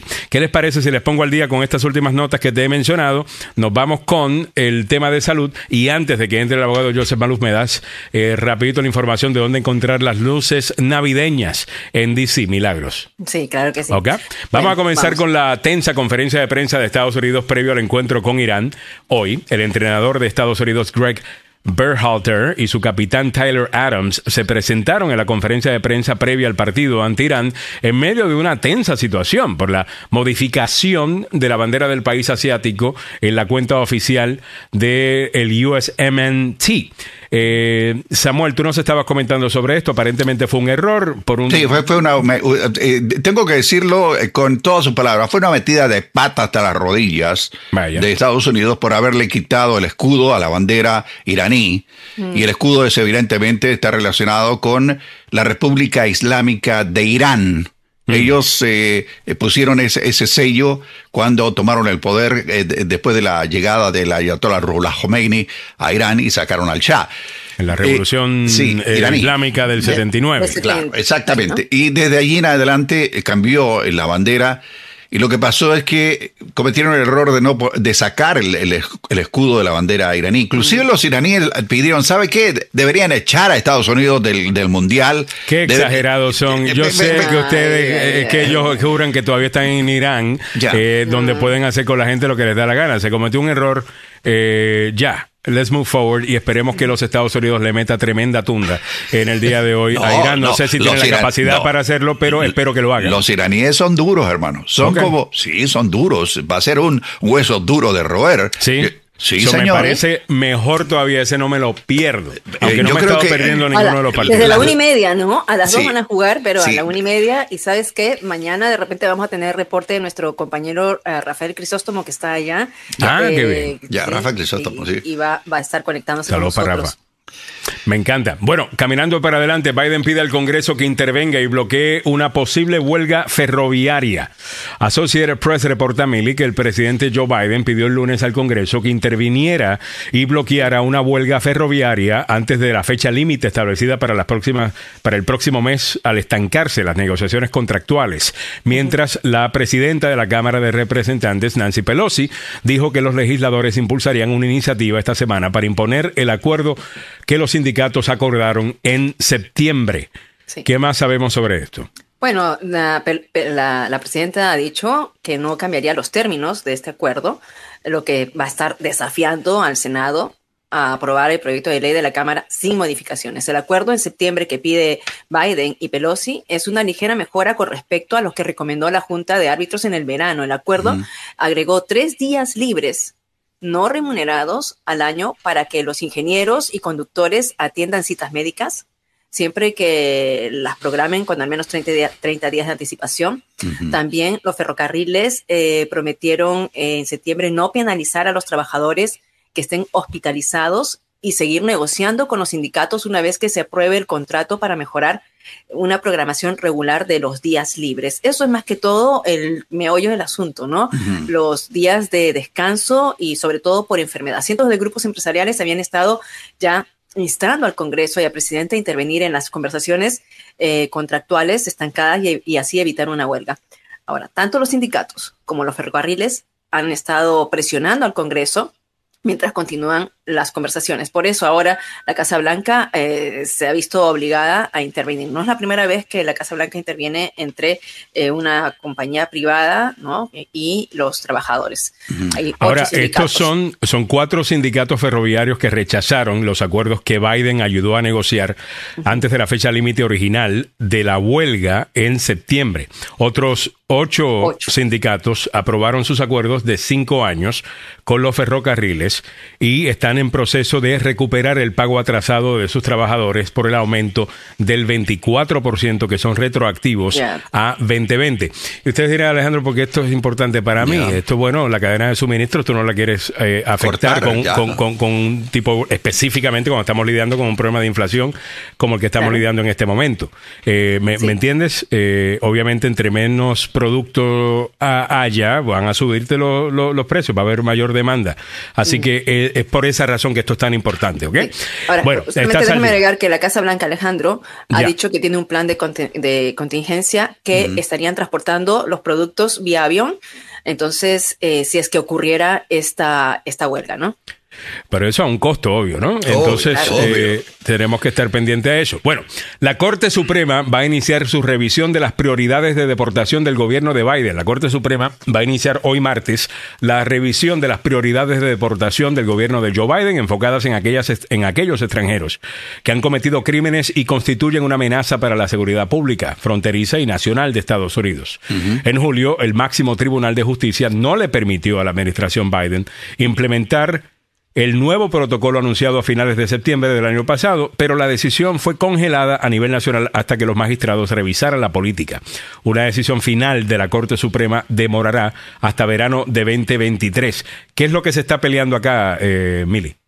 Sí, bueno, más que todo es la clasificación o definición de prioridades, ¿no? ¿Quiénes están en, prioridad de deportación? Y esto es lo que pide el, el, gobierno. Eh, las prioridades de deportación del gobierno, según el Departamento de Seguridad Interna, uno es una, un agente de seguridad nacional puede presumir que un no ciudadano es prioridad de deportación, sí. Él o ella ha participado o es sospechoso de participar en actos de terrorismo o relacionados con actividades terroristas. Esa es una calificación. La otra, si la persona se ha involucrado en actividades de espionaje y relacionadas con actividades de espionaje. También si su arresto o custodia es necesaria para proteger la seguridad, seguridad nacional de Estados Unidos. Y esto es bien abierto porque esto te dice a ver qué cosas consideran seguridad nacional. Eh, esa sería una de las prioridades en cuanto a la seguridad de la gente. Luego, la seguridad fronteriza eh, están limitando lo que esto es lo que está pasando, ¿no? Un agente de seguridad nacional puede presumir que uno ciudadano es prioridad de deportación. Sí, primero, fue detenido en la frontera o en un puerto de entrada mientras intentaba ingresar ilegalmente a Estados Unidos a partir del primero de noviembre de 2020. O si, eh, si estuvo antes, no está considerado como prioridad. ¿No? Si estuvo físicamente presente en Estados Unidos antes de esta fecha. También representa una amenaza para la seguridad pública y él o ella ha sido condenado por un delito grave que se define en la sección y ahí te da una calificación que son delitos eh, más que todo de felonía. Y eh, lo que está haciendo el gobierno es tratando de evitar que las cárceles de, eh, de, inmigración sean abarrotadas por personas que tienen delitos que son administrativos que no son criminales. Y, esto lo están poniendo como prioridad, lo que pasaba antes con el presidente Obama, ¿no? Así que esto se va a estar definiendo en estos días. Muy bien, muchas gracias, eh, Milagros Meléndez. Creo que está súper al día con lo que nos acaba de explicar Mili. Muchas gracias. Óigame, el volcán Mauna Loa de Hawái entra en erupción por primera vez en 38 años. Eh, impresionante. Este es el volcán activo más grande de la Tierra. Está en erupción los flujos de lava de Mauna Loa, en el corazón de la isla grande de Hawái. Podrían amenazar algunas carreteras, pero por lo demás las autoridades dijeron que no había peligro inmediato para las áreas pobladas. No sé si tenemos el video. Sí, lo, ah, Sí lo, Lo- tenemos por ahí, Mili me lo está buscando. Mientras tanto te voy contando un poquito más eh, de información sobre esto. El Servicio Geológico de Estados Unidos dijo que la erupción comenzó alrededor de las 11.30 de la noche, hora del domingo. La caldera cumbre de Mauna Loa se llama Mokwa Huehueo. Espero estar pronunciándolo bien. Ok. Era visible desde Kona, una, un popular destino turístico en la costa oeste de la isla. La última erupción de Mauna Loa fue en 1984. Ya. Yo me Wow. creo que me recuerdo de niño ver esa noticia eh, en, lo- en lo- en los noticieros. Ya. O lo discutimos en la, en la clase de ciencia o de estudios sociales. Ahí pueden Creo mirar. Wow. Mira, esta es una panorámica, ¿no? De el 28 de, del día de ayer. Como dijimos, es el volcán más alto. Y este ya es la lava, ¿no? Y el más grande, ¿no? Ya. Ya. Bueno, no se han emitido órdenes de evacuación, pero se abrieron dos refugios como medida preventiva. Dijeron funcionarios del condado de Hawái y las autoridades advirtieron que eh, los vientos podrían transportar gas volcánico y cenizas finas a favor del viento. Si bien la erupción se limitó inicialmente a la cima del volcán, dijo, dijeron las autoridades eh, en una actualización a las 7 y 20 de la mañana de ayer que la lava también había comenzado a fluir desde el lado noreste del volcán, eh, Ya. que es lo que los científicos llaman la zona de ruptura noreste. Bueno, eh, Eh, a mí bueno, impresionante todas esas Sí, cosas. sin, ser, eh, sin ser tan grande como el volcán este de Hawái, hay otro volcán que... Ah, en eh, El que- Salvador. Sí, En El Salvador, ¿no? Sí, el, el, el Chaparracique, que allá en San Miguel. Y ah, en la nota dice, eh, en, en, mil- en 1819 y en el 2013 el volcán eh, de San Miguel registró 25 erupciones, según datos de medio ambiente. Las autoridades emitieron y alertaron desde el domingo pasado que este volcán está volviendo a revivir. Ha estado así todo el tiempo, pero nunca había tenido una erupción tan fuerte como la, de, la, la que se ha dado en, la- en las últimas semanas. Oye, estaba viendo también otra noticia saliendo del Salvador. Allá han preparado la pupusa más grande del mundo. Órale. ¿Ah, sí? Eh, y, y fue- te lo mandé, Emily. Eh, te lo mandé, creo que por Instagram. Es, es una nota de ABC News. Ya. Ah, no la vi, hasta, yo- hasta ABC News. es- hasta ABC News se está metido en esto. Es que Eh, fue la- el día de la pupusa fue hace unas semanas, ¿no? Hace dos semanas, Dos hace, semanas, ¿no? hace dos domingos. Este Ya. domingo pasado, el antepasado fue. Ya. Ah, Estoy acabo casi seguro que sí. Eh, 18 pies. No, pero tremendo, tremendo. Lo que obviamente me ha causado una gana esta mañana de desayunarme una. Así que ya ustedes saben cómo es la cosa. Hasta, Ay, pero hasta sí. las 9 de la mañana me voy directito para el comalito, que es donde yo compro eh, eh, las pupusas eh, en, en mi área. Ah, pero si hay alguna recomendación, déjenme saber, ¿ok? Ah, dice 40 Salvadorian chefs break record with world's biggest pupusa. 40 chefs salvadoreños rompen el récord de la pupusa más grande del mundo. Mira Ajá. eso. Mira. Tremendo Eh. pupusón, dice Mario Garay. Eh, creo que así es que le están llamando al evento. Pupusón 2022. Oye, no está malo como, como nombre para un evento. Ya. Ajá. Y Pupusón. normalmente eh, la, la, la pupusa pupusa se más grande, mano, tremendo ya. orquesta, hacer una vaina así. Órale. Pero tremenda. Oye. Ya, ya me Ah, provocó. Mira, no hablemos tanto de comida. Yo estoy solamente con mi. ¿Y por qué no? Mira eso. Mira. Ay, ay, ay. ahora, después de una fiesta con unas monchis tremendas, uno eh, encontrarte con una pupusa como esta. Oye, hay, hay personas de- del área metropolitana que están viajando a San Miguel vía la alcaldesa. Sí, para el carnaval de San Miguel. Ya, Sí, bueno, por el carnaval de sí. San Miguel, así Ya. que están allá. Un saludo para todos ellos. Ya. Algunos Eh, colegas está- también están por allá eh, de, de la radio, claro que sí. Vi que Jairo el Caleño andaba por allá. Eh, creo que mi panita Chris Hypnotic anda por allá. Ah, Tony Alvarenga normalmente siempre va, pero no sé Ah, si mira. este año va, va a estar allá. Eh, eh, saludos para nuestro muy buen amigo eh, Tony Alvarenga. Admiramos mucho a Tony. men. Bueno. Siempre me gustó. O sea, Tony es tremendo animador de radio, pero Tony haciendo noticias es eh, otra vaina. tiene lo también. suyo, tiene lo suyo. Sí, tiene, tiene, tiene ¿Sabes que escuela no lo de la. conozco personalmente a Tony. ya, eh, tiene la escuela de, años. de SKL allá en El Salvador. Sí, es- es- que es Tremenda un- escuela. Sí, señor. Bueno, chicos, ¿qué les parece escuela. si antes que nos se nos vaya el tiempo, nos vamos con el tema de salud?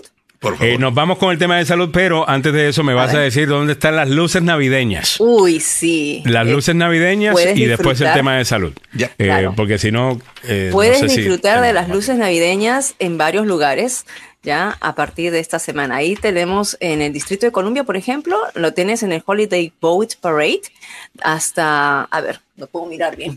Ustedes léanlo, por favor, porque estoy ciega. Déjame hacerle zooming porque tú sabes que yo también estoy ciego. Eh, a ver, el Holiday Boat Parade es diciembre 3 at The Wharf. Ah, eso es lindo ahí el The Wharf. Ay, Lo único que te cobran creo que eh, eh, el páncreas o por lo menos un riñón para parquearte, para estacionarte. Yeah, Creo que yeah. son, son los precios de esta temporada. Eh, bastante caro. Pero eh, lindo, me imagino que se debe ver una... Una parada de, de, Ahí, de- en el- de- de con el reflejo, con el reflejo Sí. de, del agua. No, no, y ese complejo es bello. The Wharf Sí. es absolutely beautiful. Eh, También tenemos Zoo Lights en DC hasta diciembre 30 en el National Zoo. Ese estado. Y es maravilloso, me encanta. Sí, y está también. también Enchant. Ah, a ese, ese estado fui el año pasado. estado ahí. He estado dos veces ya y me, y me ha gustado las dos veces que he ido. Eh, muy, muy, muy lindo en el Nationals Park y es básicamente un recorrido de luces, eh, pero espectacular, un poquito caro en mi opinión. Eh, en Maryland tienen el Festival de las Luces de diciembre primero hasta enero 2 en el Washington DC Temple. um, en Kensington, Es- ese es el, el templo de los mormones, ¿no? Creo el que, que se ve sí, de la ¿no? 495, I think Claro, el que se ve así en lo alto, pero no estoy muy segura. Sí, es el Ah. templo de Ok. Mormón. Sí. Estoy casi seguro que es ese. Winter Light Festival eh, hasta diciembre 31 en Gatorsburg. A ese sí voy. Oh, ese, ese es en el Great Seneca Park. Allá. Ya. Yo voy todos los años. Yo también eh, Ya, ya. voy a ese. Desde que, mi- desde que mis hijas nacieron aquí en Maryland, las llevamos desde chiquitita a, mis a ver hijos las todos luces. desde que eran chiquitos iba- íbamos, íbamos a ese. Garden of Lights hasta el 31 en Brookside Gardens y Festival of Lights hasta el primero de enero en el Watkins Regional Park. Esto es en Upper Marlboro. Ya.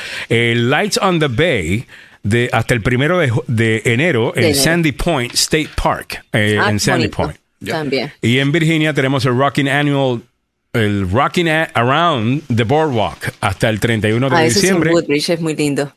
Ese parque es lindo, el Nabisco Regional Park. He estado, Yeah. lo, que- lo he hecho hiking ahí. Ah, bueno. Eh, Ice and Lights at the Winter Village en Cameron Run en Alexandria. Creo Sí. que ese no lo conozco. Conozco el Ese Bull el- Run Festival of Lights. Es el en- que está muy cerca por ah, Kings, ah, cerca a la calle King, ahí por, por ah, Old Town Alexandria. Vaya. Oh. Y el Winter Walk of Lights hasta desde diciembre 8 Sí. hasta enero 8. Hasta Eh, Prime 8 de- Nights hasta enero 8 en Meadowlark Botanical Gardens en Vienna, Virginia.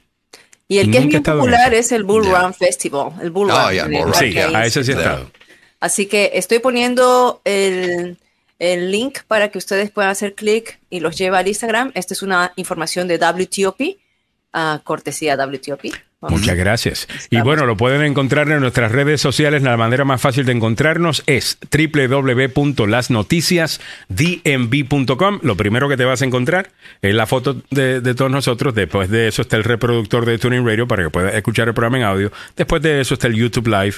Y más abajo vas a encontrar donde dice nuestras redes. Ahí está todo. Está el eh, Facebook, YouTube, Instagram, Twitter, y ahí pueden encontrar todas las publicaciones que eh, publica, valga la redundancia, Milagros Meléndez durante el día. ¿Ok? Así que no se lo pierdan. Las noticias dmv.com. Ahora sí, vámonos al tema de salud presentado por el doctor Fabián Sandoval, que presenta Salud al Día. En Emerson Clinical amamos la salud. Con responsabilidad y compromiso lo demostramos, dando de nosotros nuestro mejor esfuerzo como profesionales, pero más aún como humanos. Un compromiso que nos incita a crecer y presentarles una clínica con equipos de última generación para brindarte seguridad y confianza que solo Emerson Clinical te puede dar. Emerson Clinical, la clínica que ama la vida. Llama al doctor Fabián Sandoval al 202-239-0777. 202-239-0777 del doctor Fabián Sandoval que presenta Salud al Día. Muy buena información sobre COVID en el día de hoy. Milagros, cuéntame. Alejandro, te cuento, ya como hemos visto, los hospitales están abarrotados en este momento por las personas que están con enfermedades respiratorias, no solamente COVID, sino el RSV y también lo que es la influenza, ¿no? 76% de las camas están ocupadas por ellos, pero el Washington Post saca un reporte en un análisis que ellos hacen que dice que casi 9 de cada 10 muertes que ocurren por COVID son en personas de 65 años o más. Más de 300 personas, según el reporte, siguen eh, muriendo, eh, según eh, en promedio, ¿no? Por COVID-19. Y la mayoría de ellas son de 65 años para arriba, según los Centros para el Control y Prevención de Enfermedades. Si bien eso es mucho más bajo que lo que ocurría hace un tiempo diariamente, que eran 2.000, hasta llegamos a un pico de 4.000 personas por día durante la variante Delta, todavía es aproximadamente dos o tres veces más la tasa a la que las personas mueren de gripe lo que renueva el debate sobre qué es una pérdida aceptable, ¿no? Y aunque aquí los que vivimos en Estados Unidos y las personas que son mayores han sido sistemáticamente los más afectados durante la crisis, como se evidencia en las decenas de muertes prematuras en hogares de ancianos, esa tendencia se ha vuelto más pronunciada ahora. Hoy en día, según el Washington Post, casi nueve de cada diez muertes por COVID son en personas, como dije, de 65 años para arriba, la tasa más alta de la historia según el análisis de este periódico. Algunos epidemiólogos y demógrafos predicen que continuará la tendencia de personas mayores más enfermas y más pobres que mueren a tasas desproporcionadas, lo que genera preguntas difíciles sobre las concesiones que los estadounidenses están haciendo en busca de la normalidad. Ahora, esta situación no es única, ¿no? Porque refleja la forma en que otras enfermedades infecciosas como la malaria, la poliomielitis eh, y otras más hicieron estragos en el mundo en el desarrollo, mientras que en otros lugares se ignoraban en gran medida. Entonces, ese es el foco, como dice Alejandro.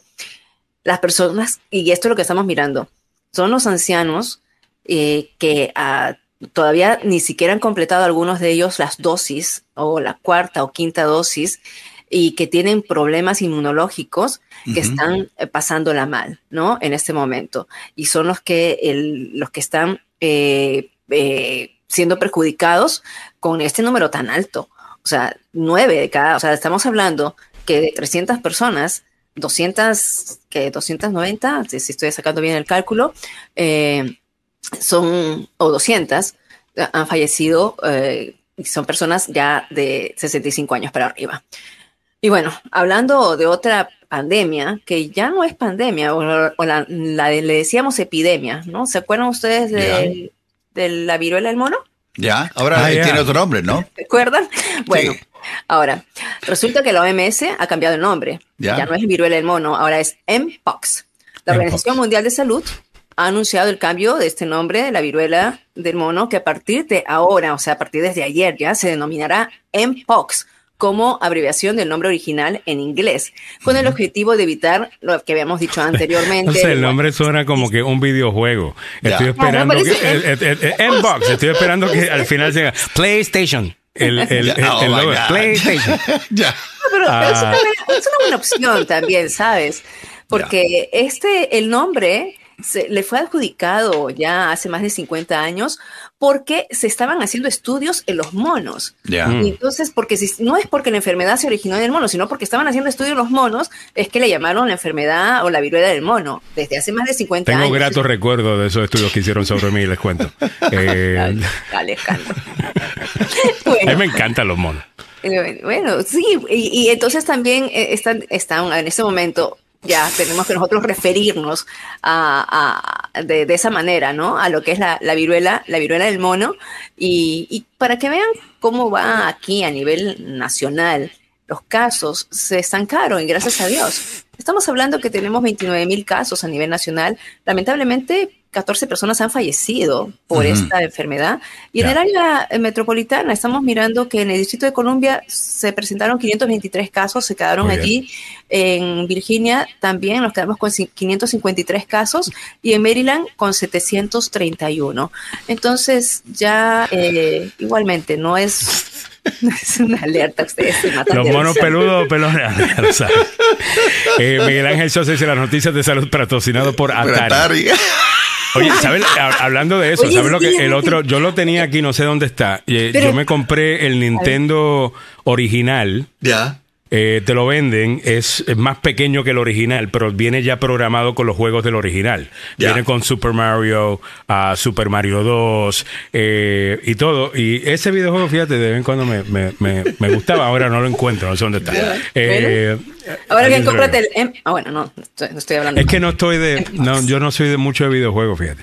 Yo Oye, eh, vamos a cerrar el segmento presentado por el abogado. Por no, el, no, no, no, déjame. de- Ok, we have to move. Eh, Ya, vamos a movernos para adelante porque tenemos un montón de otras cosas. dar Esta, esta noticia es importante, sobre todo para Adelante. los que sufrieron en el Lyme disease. La, la enfermedad de Lyme disease. Hay un nuevo descubrimiento que podría ayudar al diagnóstico temprano de la enfermedad de Lyme. Los investigadores informaron que identificaron un conjunto de biomarcadores que podrían facilitar ese diagnóstico temprano a través de un estudio que evaluó un grupo específico de genes que se activan a lo largo en personas eh, que ya tienen la enfermedad, ¿no? En un largo plazo. Esto es importante porque la gente no conoce sobre esta enfermedad. La- esta enfermedad te da por la garrapata del venado y hay Mm, una sobrepoblación de venados aquí en el área metropolitana de Washington, en Virginia, en Maryland, y, y- y- y esto de aquí, a veces las personas creen que es una simple picadura, pero es una picadura que te hacen como que si fuera un target y luego estás sufriendo de dolores musculares, estás teniendo fiebres, estás teniendo enfermedades que a largo plazo te pueden ocasionar serios problemas. Lo pasó eh, la, la cantante Thalía y te lo digo porque personalmente, Alejandro, tú sabes muy bien, mi hija también tuvo esta enfermedad que después le causó varios estragos. Así que hallar más temprano el diagnóstico es algo que ayudaría a la ciencia sobre el Lyme disease. Bueno, con esto cerramos este segmento traído por el doctor Fabián Sandoval de la Clínica y Centro de Investigación Emerson. Pueden llamar al 202-239-0777, 202-239-0777. Ahí está el doctor Fabián Sandoval, con quien estaremos hablando mañana a las 9 de la mañana aquí en la agenda, no se lo pierdan. Ahorita a las 8.33 minutos en la mañana te pongo al día de... Bueno, déjame leer algunos comentarios por acá también. Eh, dice Nancy Onassis, ¿en serio los ancianos, Mili? ¿Really? Mira, te voy a poner en la lista negra. Eh, perdón. Dice, los ancianos de 66 65 años no son Dame, ancianos. ¿sí? dame, pa- dame palo, este, Nancy. Sabes que lo dije, dije mi madre me va a matar y me va a recontramatar porque ella. Pero tu mamá sí 80 es años me ancianita ya. no. Ah, bueno, pues no, anciana entonces. Eh, si mami dice que no es anciana, no es anciana. Eh, Henry Mitchell Cruz dice, Tony Alvarenga fue el mariscal del carnaval de San Miguel. El alcalde Will Salgado lo presentó. Ya tengo gratos recuerdos de Tony. Eh, aprendí mucho de él. La primera vez que trabajamos juntos fue en el 2001. Eh, él estaba en Radio Capital, yo en La Mega. Él era el director de Radio Capital, yo director de La Mega. Am, y yo también era director de operaciones, o trabajaba con las tres emisoras.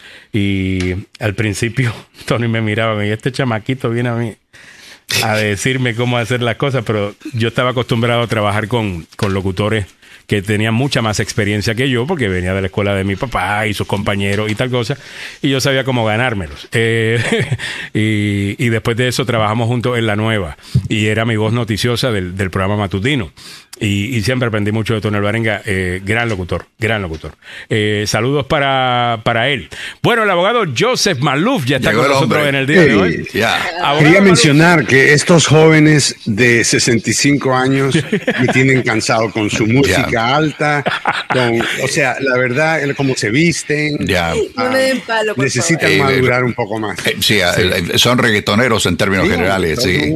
¿Cómo es que dice la doña? La doña hay, un- hay un, vi- hay un meme de una doña dominicana que dice es que aquí no se puede dormir porque todos los días es un tum tum quintan tum tum quintan y alguien agarró el sonido de eso y le puso un ritmo y una música y ahora Claro, se ha ido mega viral.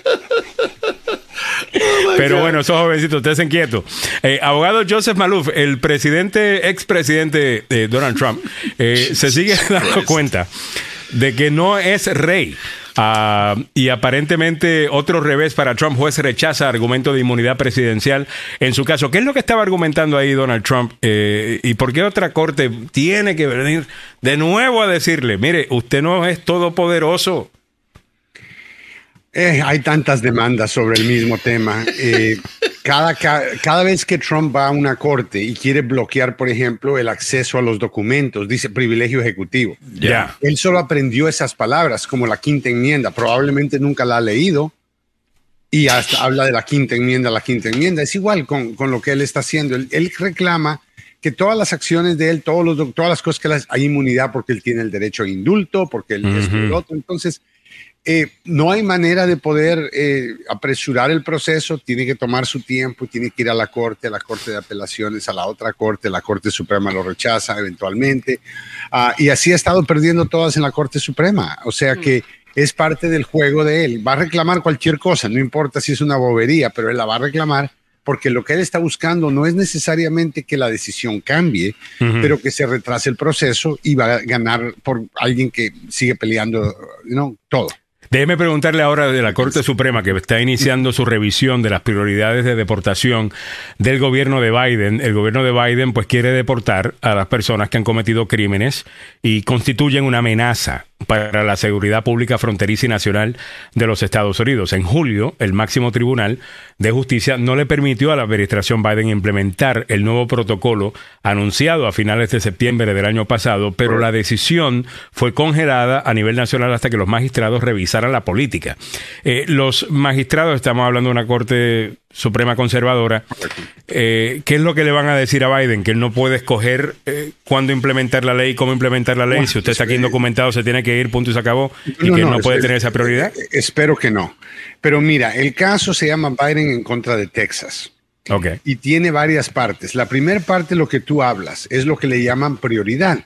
Ya. Hay una parte en la ley federal que dice que el departamento va a shall, usa las palabras shall, que en inglés se usan para decir que algo tiene que pasar.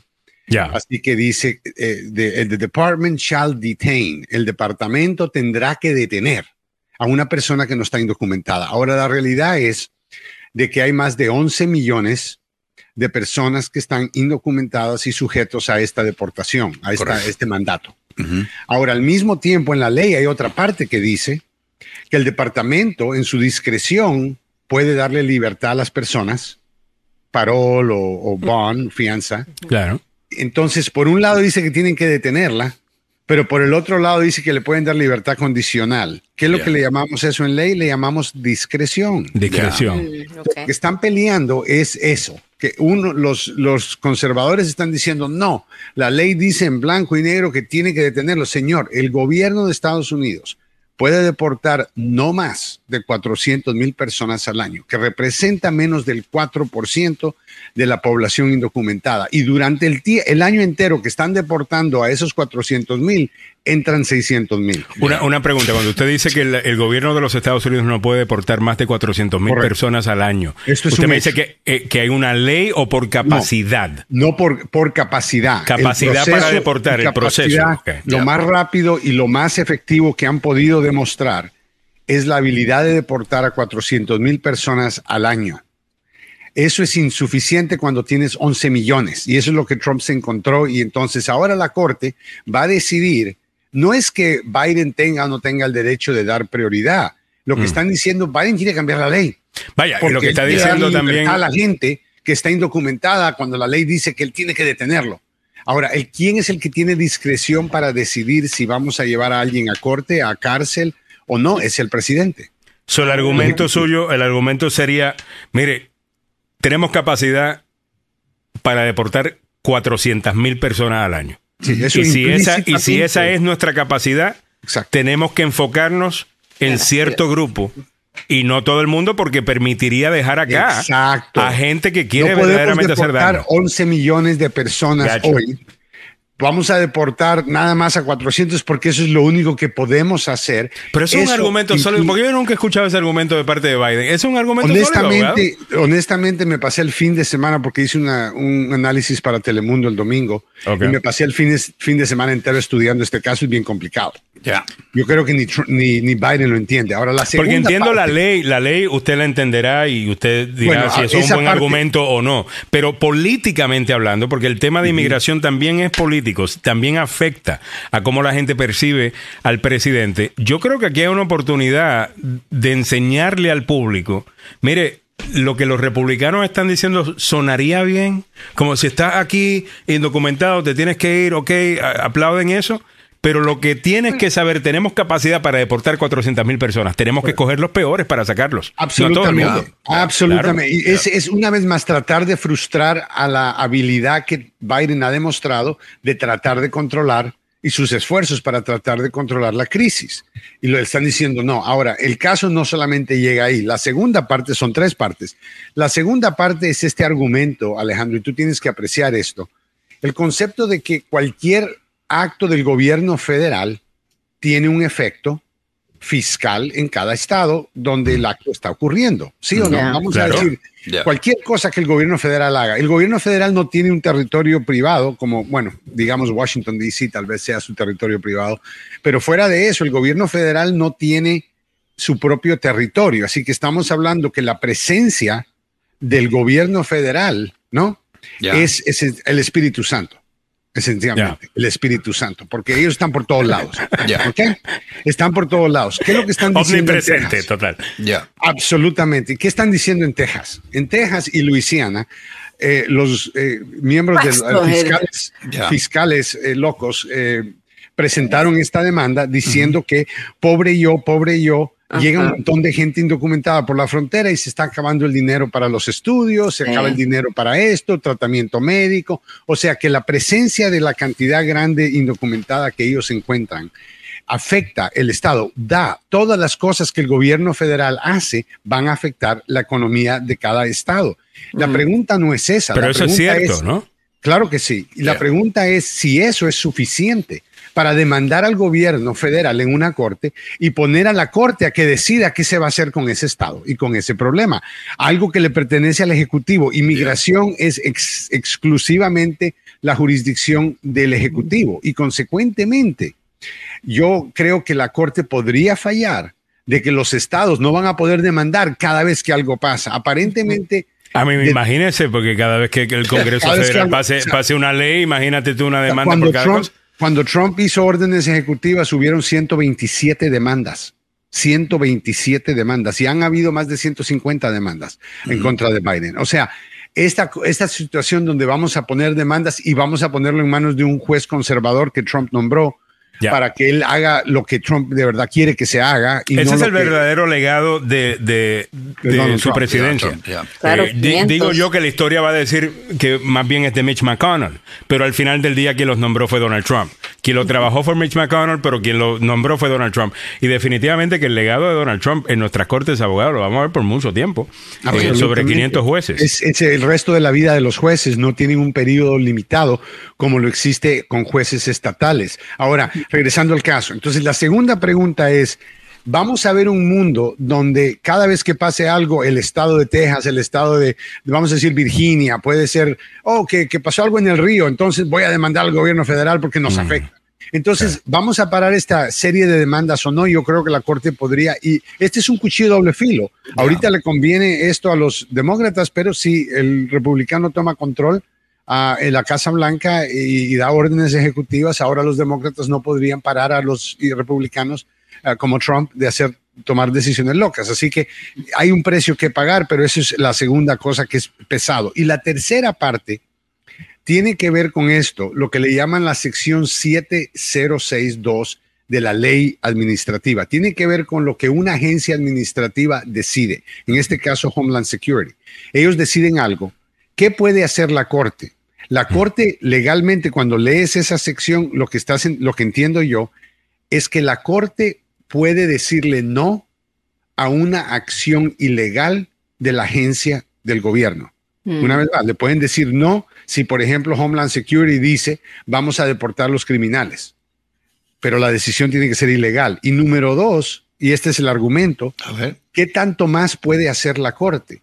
Vimos en casos recientes con el título 42 que la Corte le dijo a Biden qué hacer. Usted tiene que o, sea que La, Corte puede decir esta decisión es ilegal o nos es parece nos parece errónea, nos parece mal, los resultados son malos, lo vamos a cancelar, eh, pero no, pueden cancelar por eso. tiene que ser porque es ilegal. Tiene que ser porque es ilegal y número dos, eso es lo único que pueden hacer. Como te digo, ellos lo que el, punto opuesto quiere hacer es darle autoridad a la Corte, no solamente a decir, no, esa decisión es ilegal por tal y tal razón, pero vamos a seguir esta otra decisión.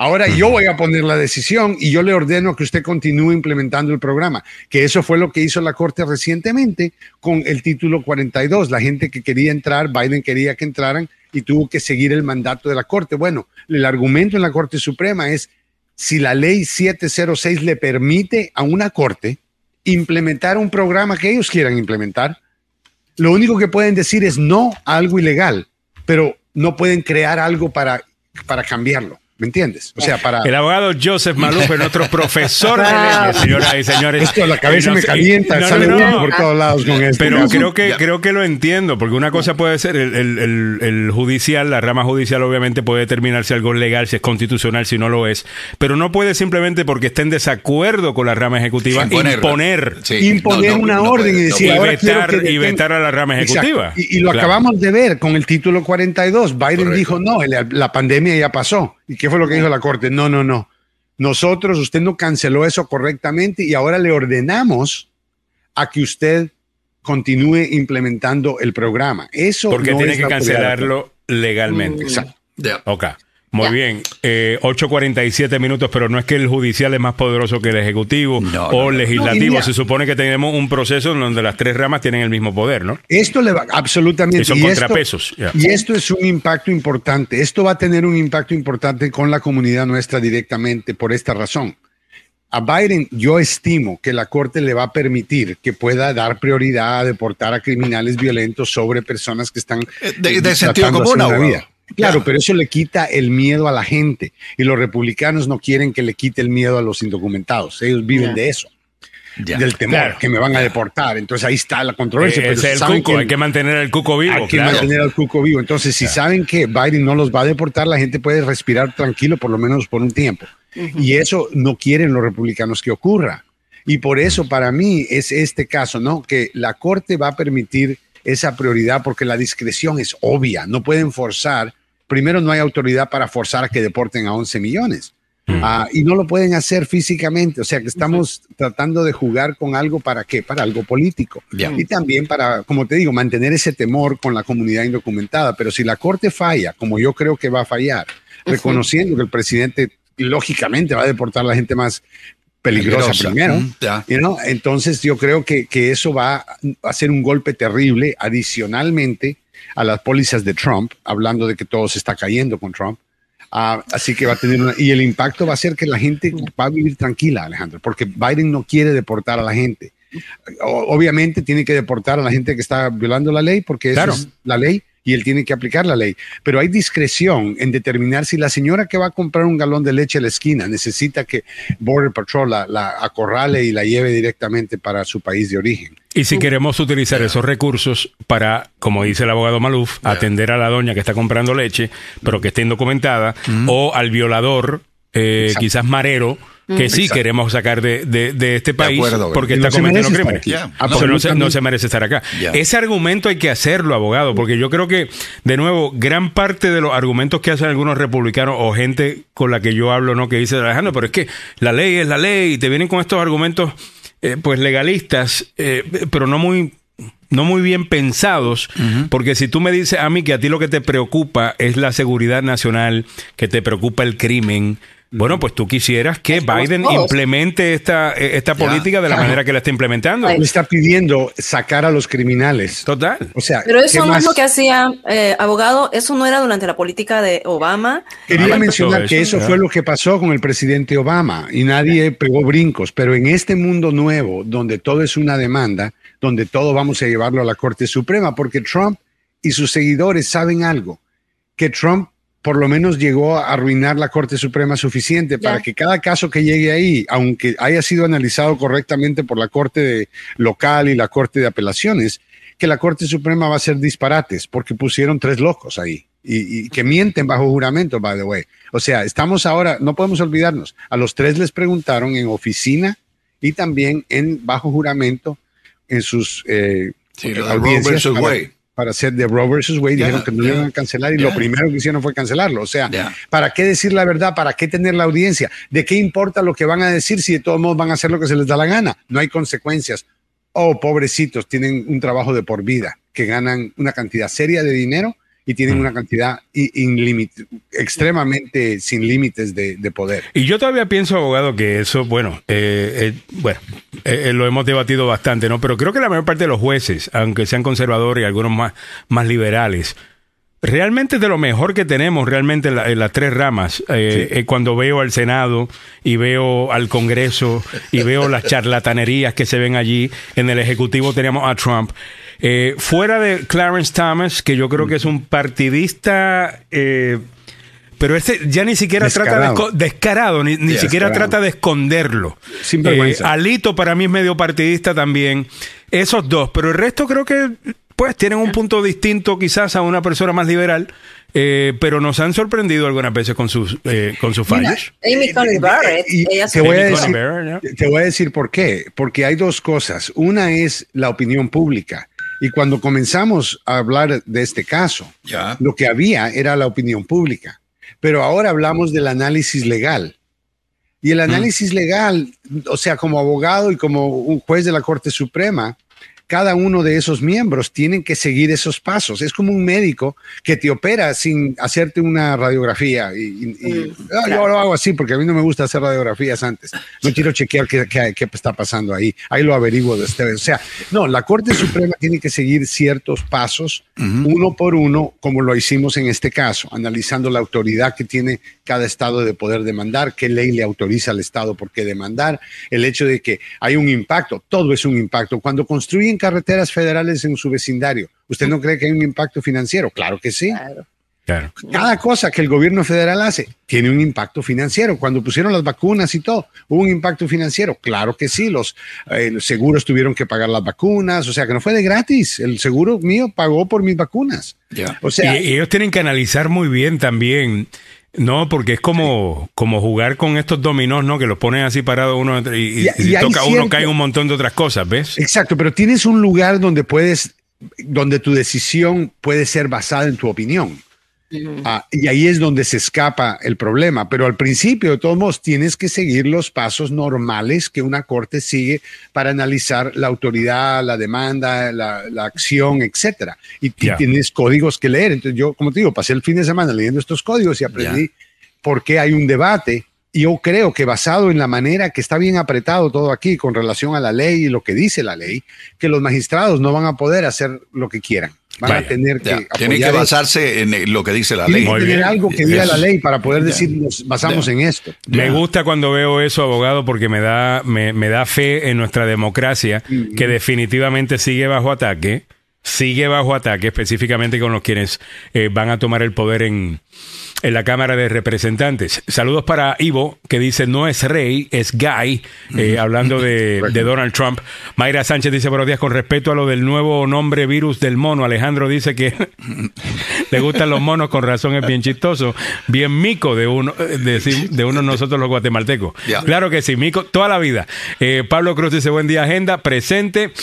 Zulma Glenda Martínez dice, a mí me gusta cuando lo explica el abogado Maluf, le entiendo mejor porque cuando lo, eh, lo veo, cuando los noticieros dan la noticia, se oye de otra manera y queda uno sin entender. Gracias. Zulma. Pero la realidad es que eh, algo diferente que tienen los medios de televisión con nosotros aquí en la Limitación radio de es el tiempo. tiempo. Ya. Y Ya. para poder, yo, yo hicimos como una hora de explicaciones para ver qué tan corto podrían hacer la explicación. Wow. Ah, yo creo que voy a tener que hacerlo con dibujos en un futuro porque es, Sí, es con diagrama difícil. va a tener que ser. Es, es difícil, pero esa es el- la realidad. Alejandro, que eh, tuvo su programa en televisión por años, sabe muy horrible. bien que cada segundo Oh que cuesta. No pueden. Es "Oh, horrible. ¿Te recuerdas esos segundo". segmentos ahora? Oh my, ya me recuerdo. Eh, eh, Sí, hagamos recuerdo. segmento de algo, cinco minutos para hablar de, Tenemos de tres algo. minutos. Sí, Alejandro me dice, mire, quiero hablar de la Corte Suprema, la Constitución, qué fue lo que hizo James Madison, qué pasó después con Benjamin Franklin, qué pasó la semana pasada. No hay problema, pero tenemos un minuto 30 segundos. 30 segundos, ok. Ok. Ah, muchas gracias, abogado Malú. Y, ti- y tienes a la productora, y tienes a la productora ahí, ya. No, no, Pásala, y los productores, no, yo me recuerdo, yo tengo que decir, ok, ya. Y no, y no, algunas veces hasta me quitaba la vaina para seguir la conversación porque si no, no se puede. Eh, dice Pablo Cruz, Moscow Mitch es responsable de que la Corte Suprema esté desbalanceada. Correcto, Pablo. Eso es una, un error grave que va a dejar un legado. Y no es, miren, yo no estoy Jugó sugiriendo. Mitch McConnell ahí, ¿no? Sí, pero yo no estoy sugiriendo que pongan a George Soros en la Corte Suprema. Ni a Oprah Winfrey, aunque creo que sería excelente.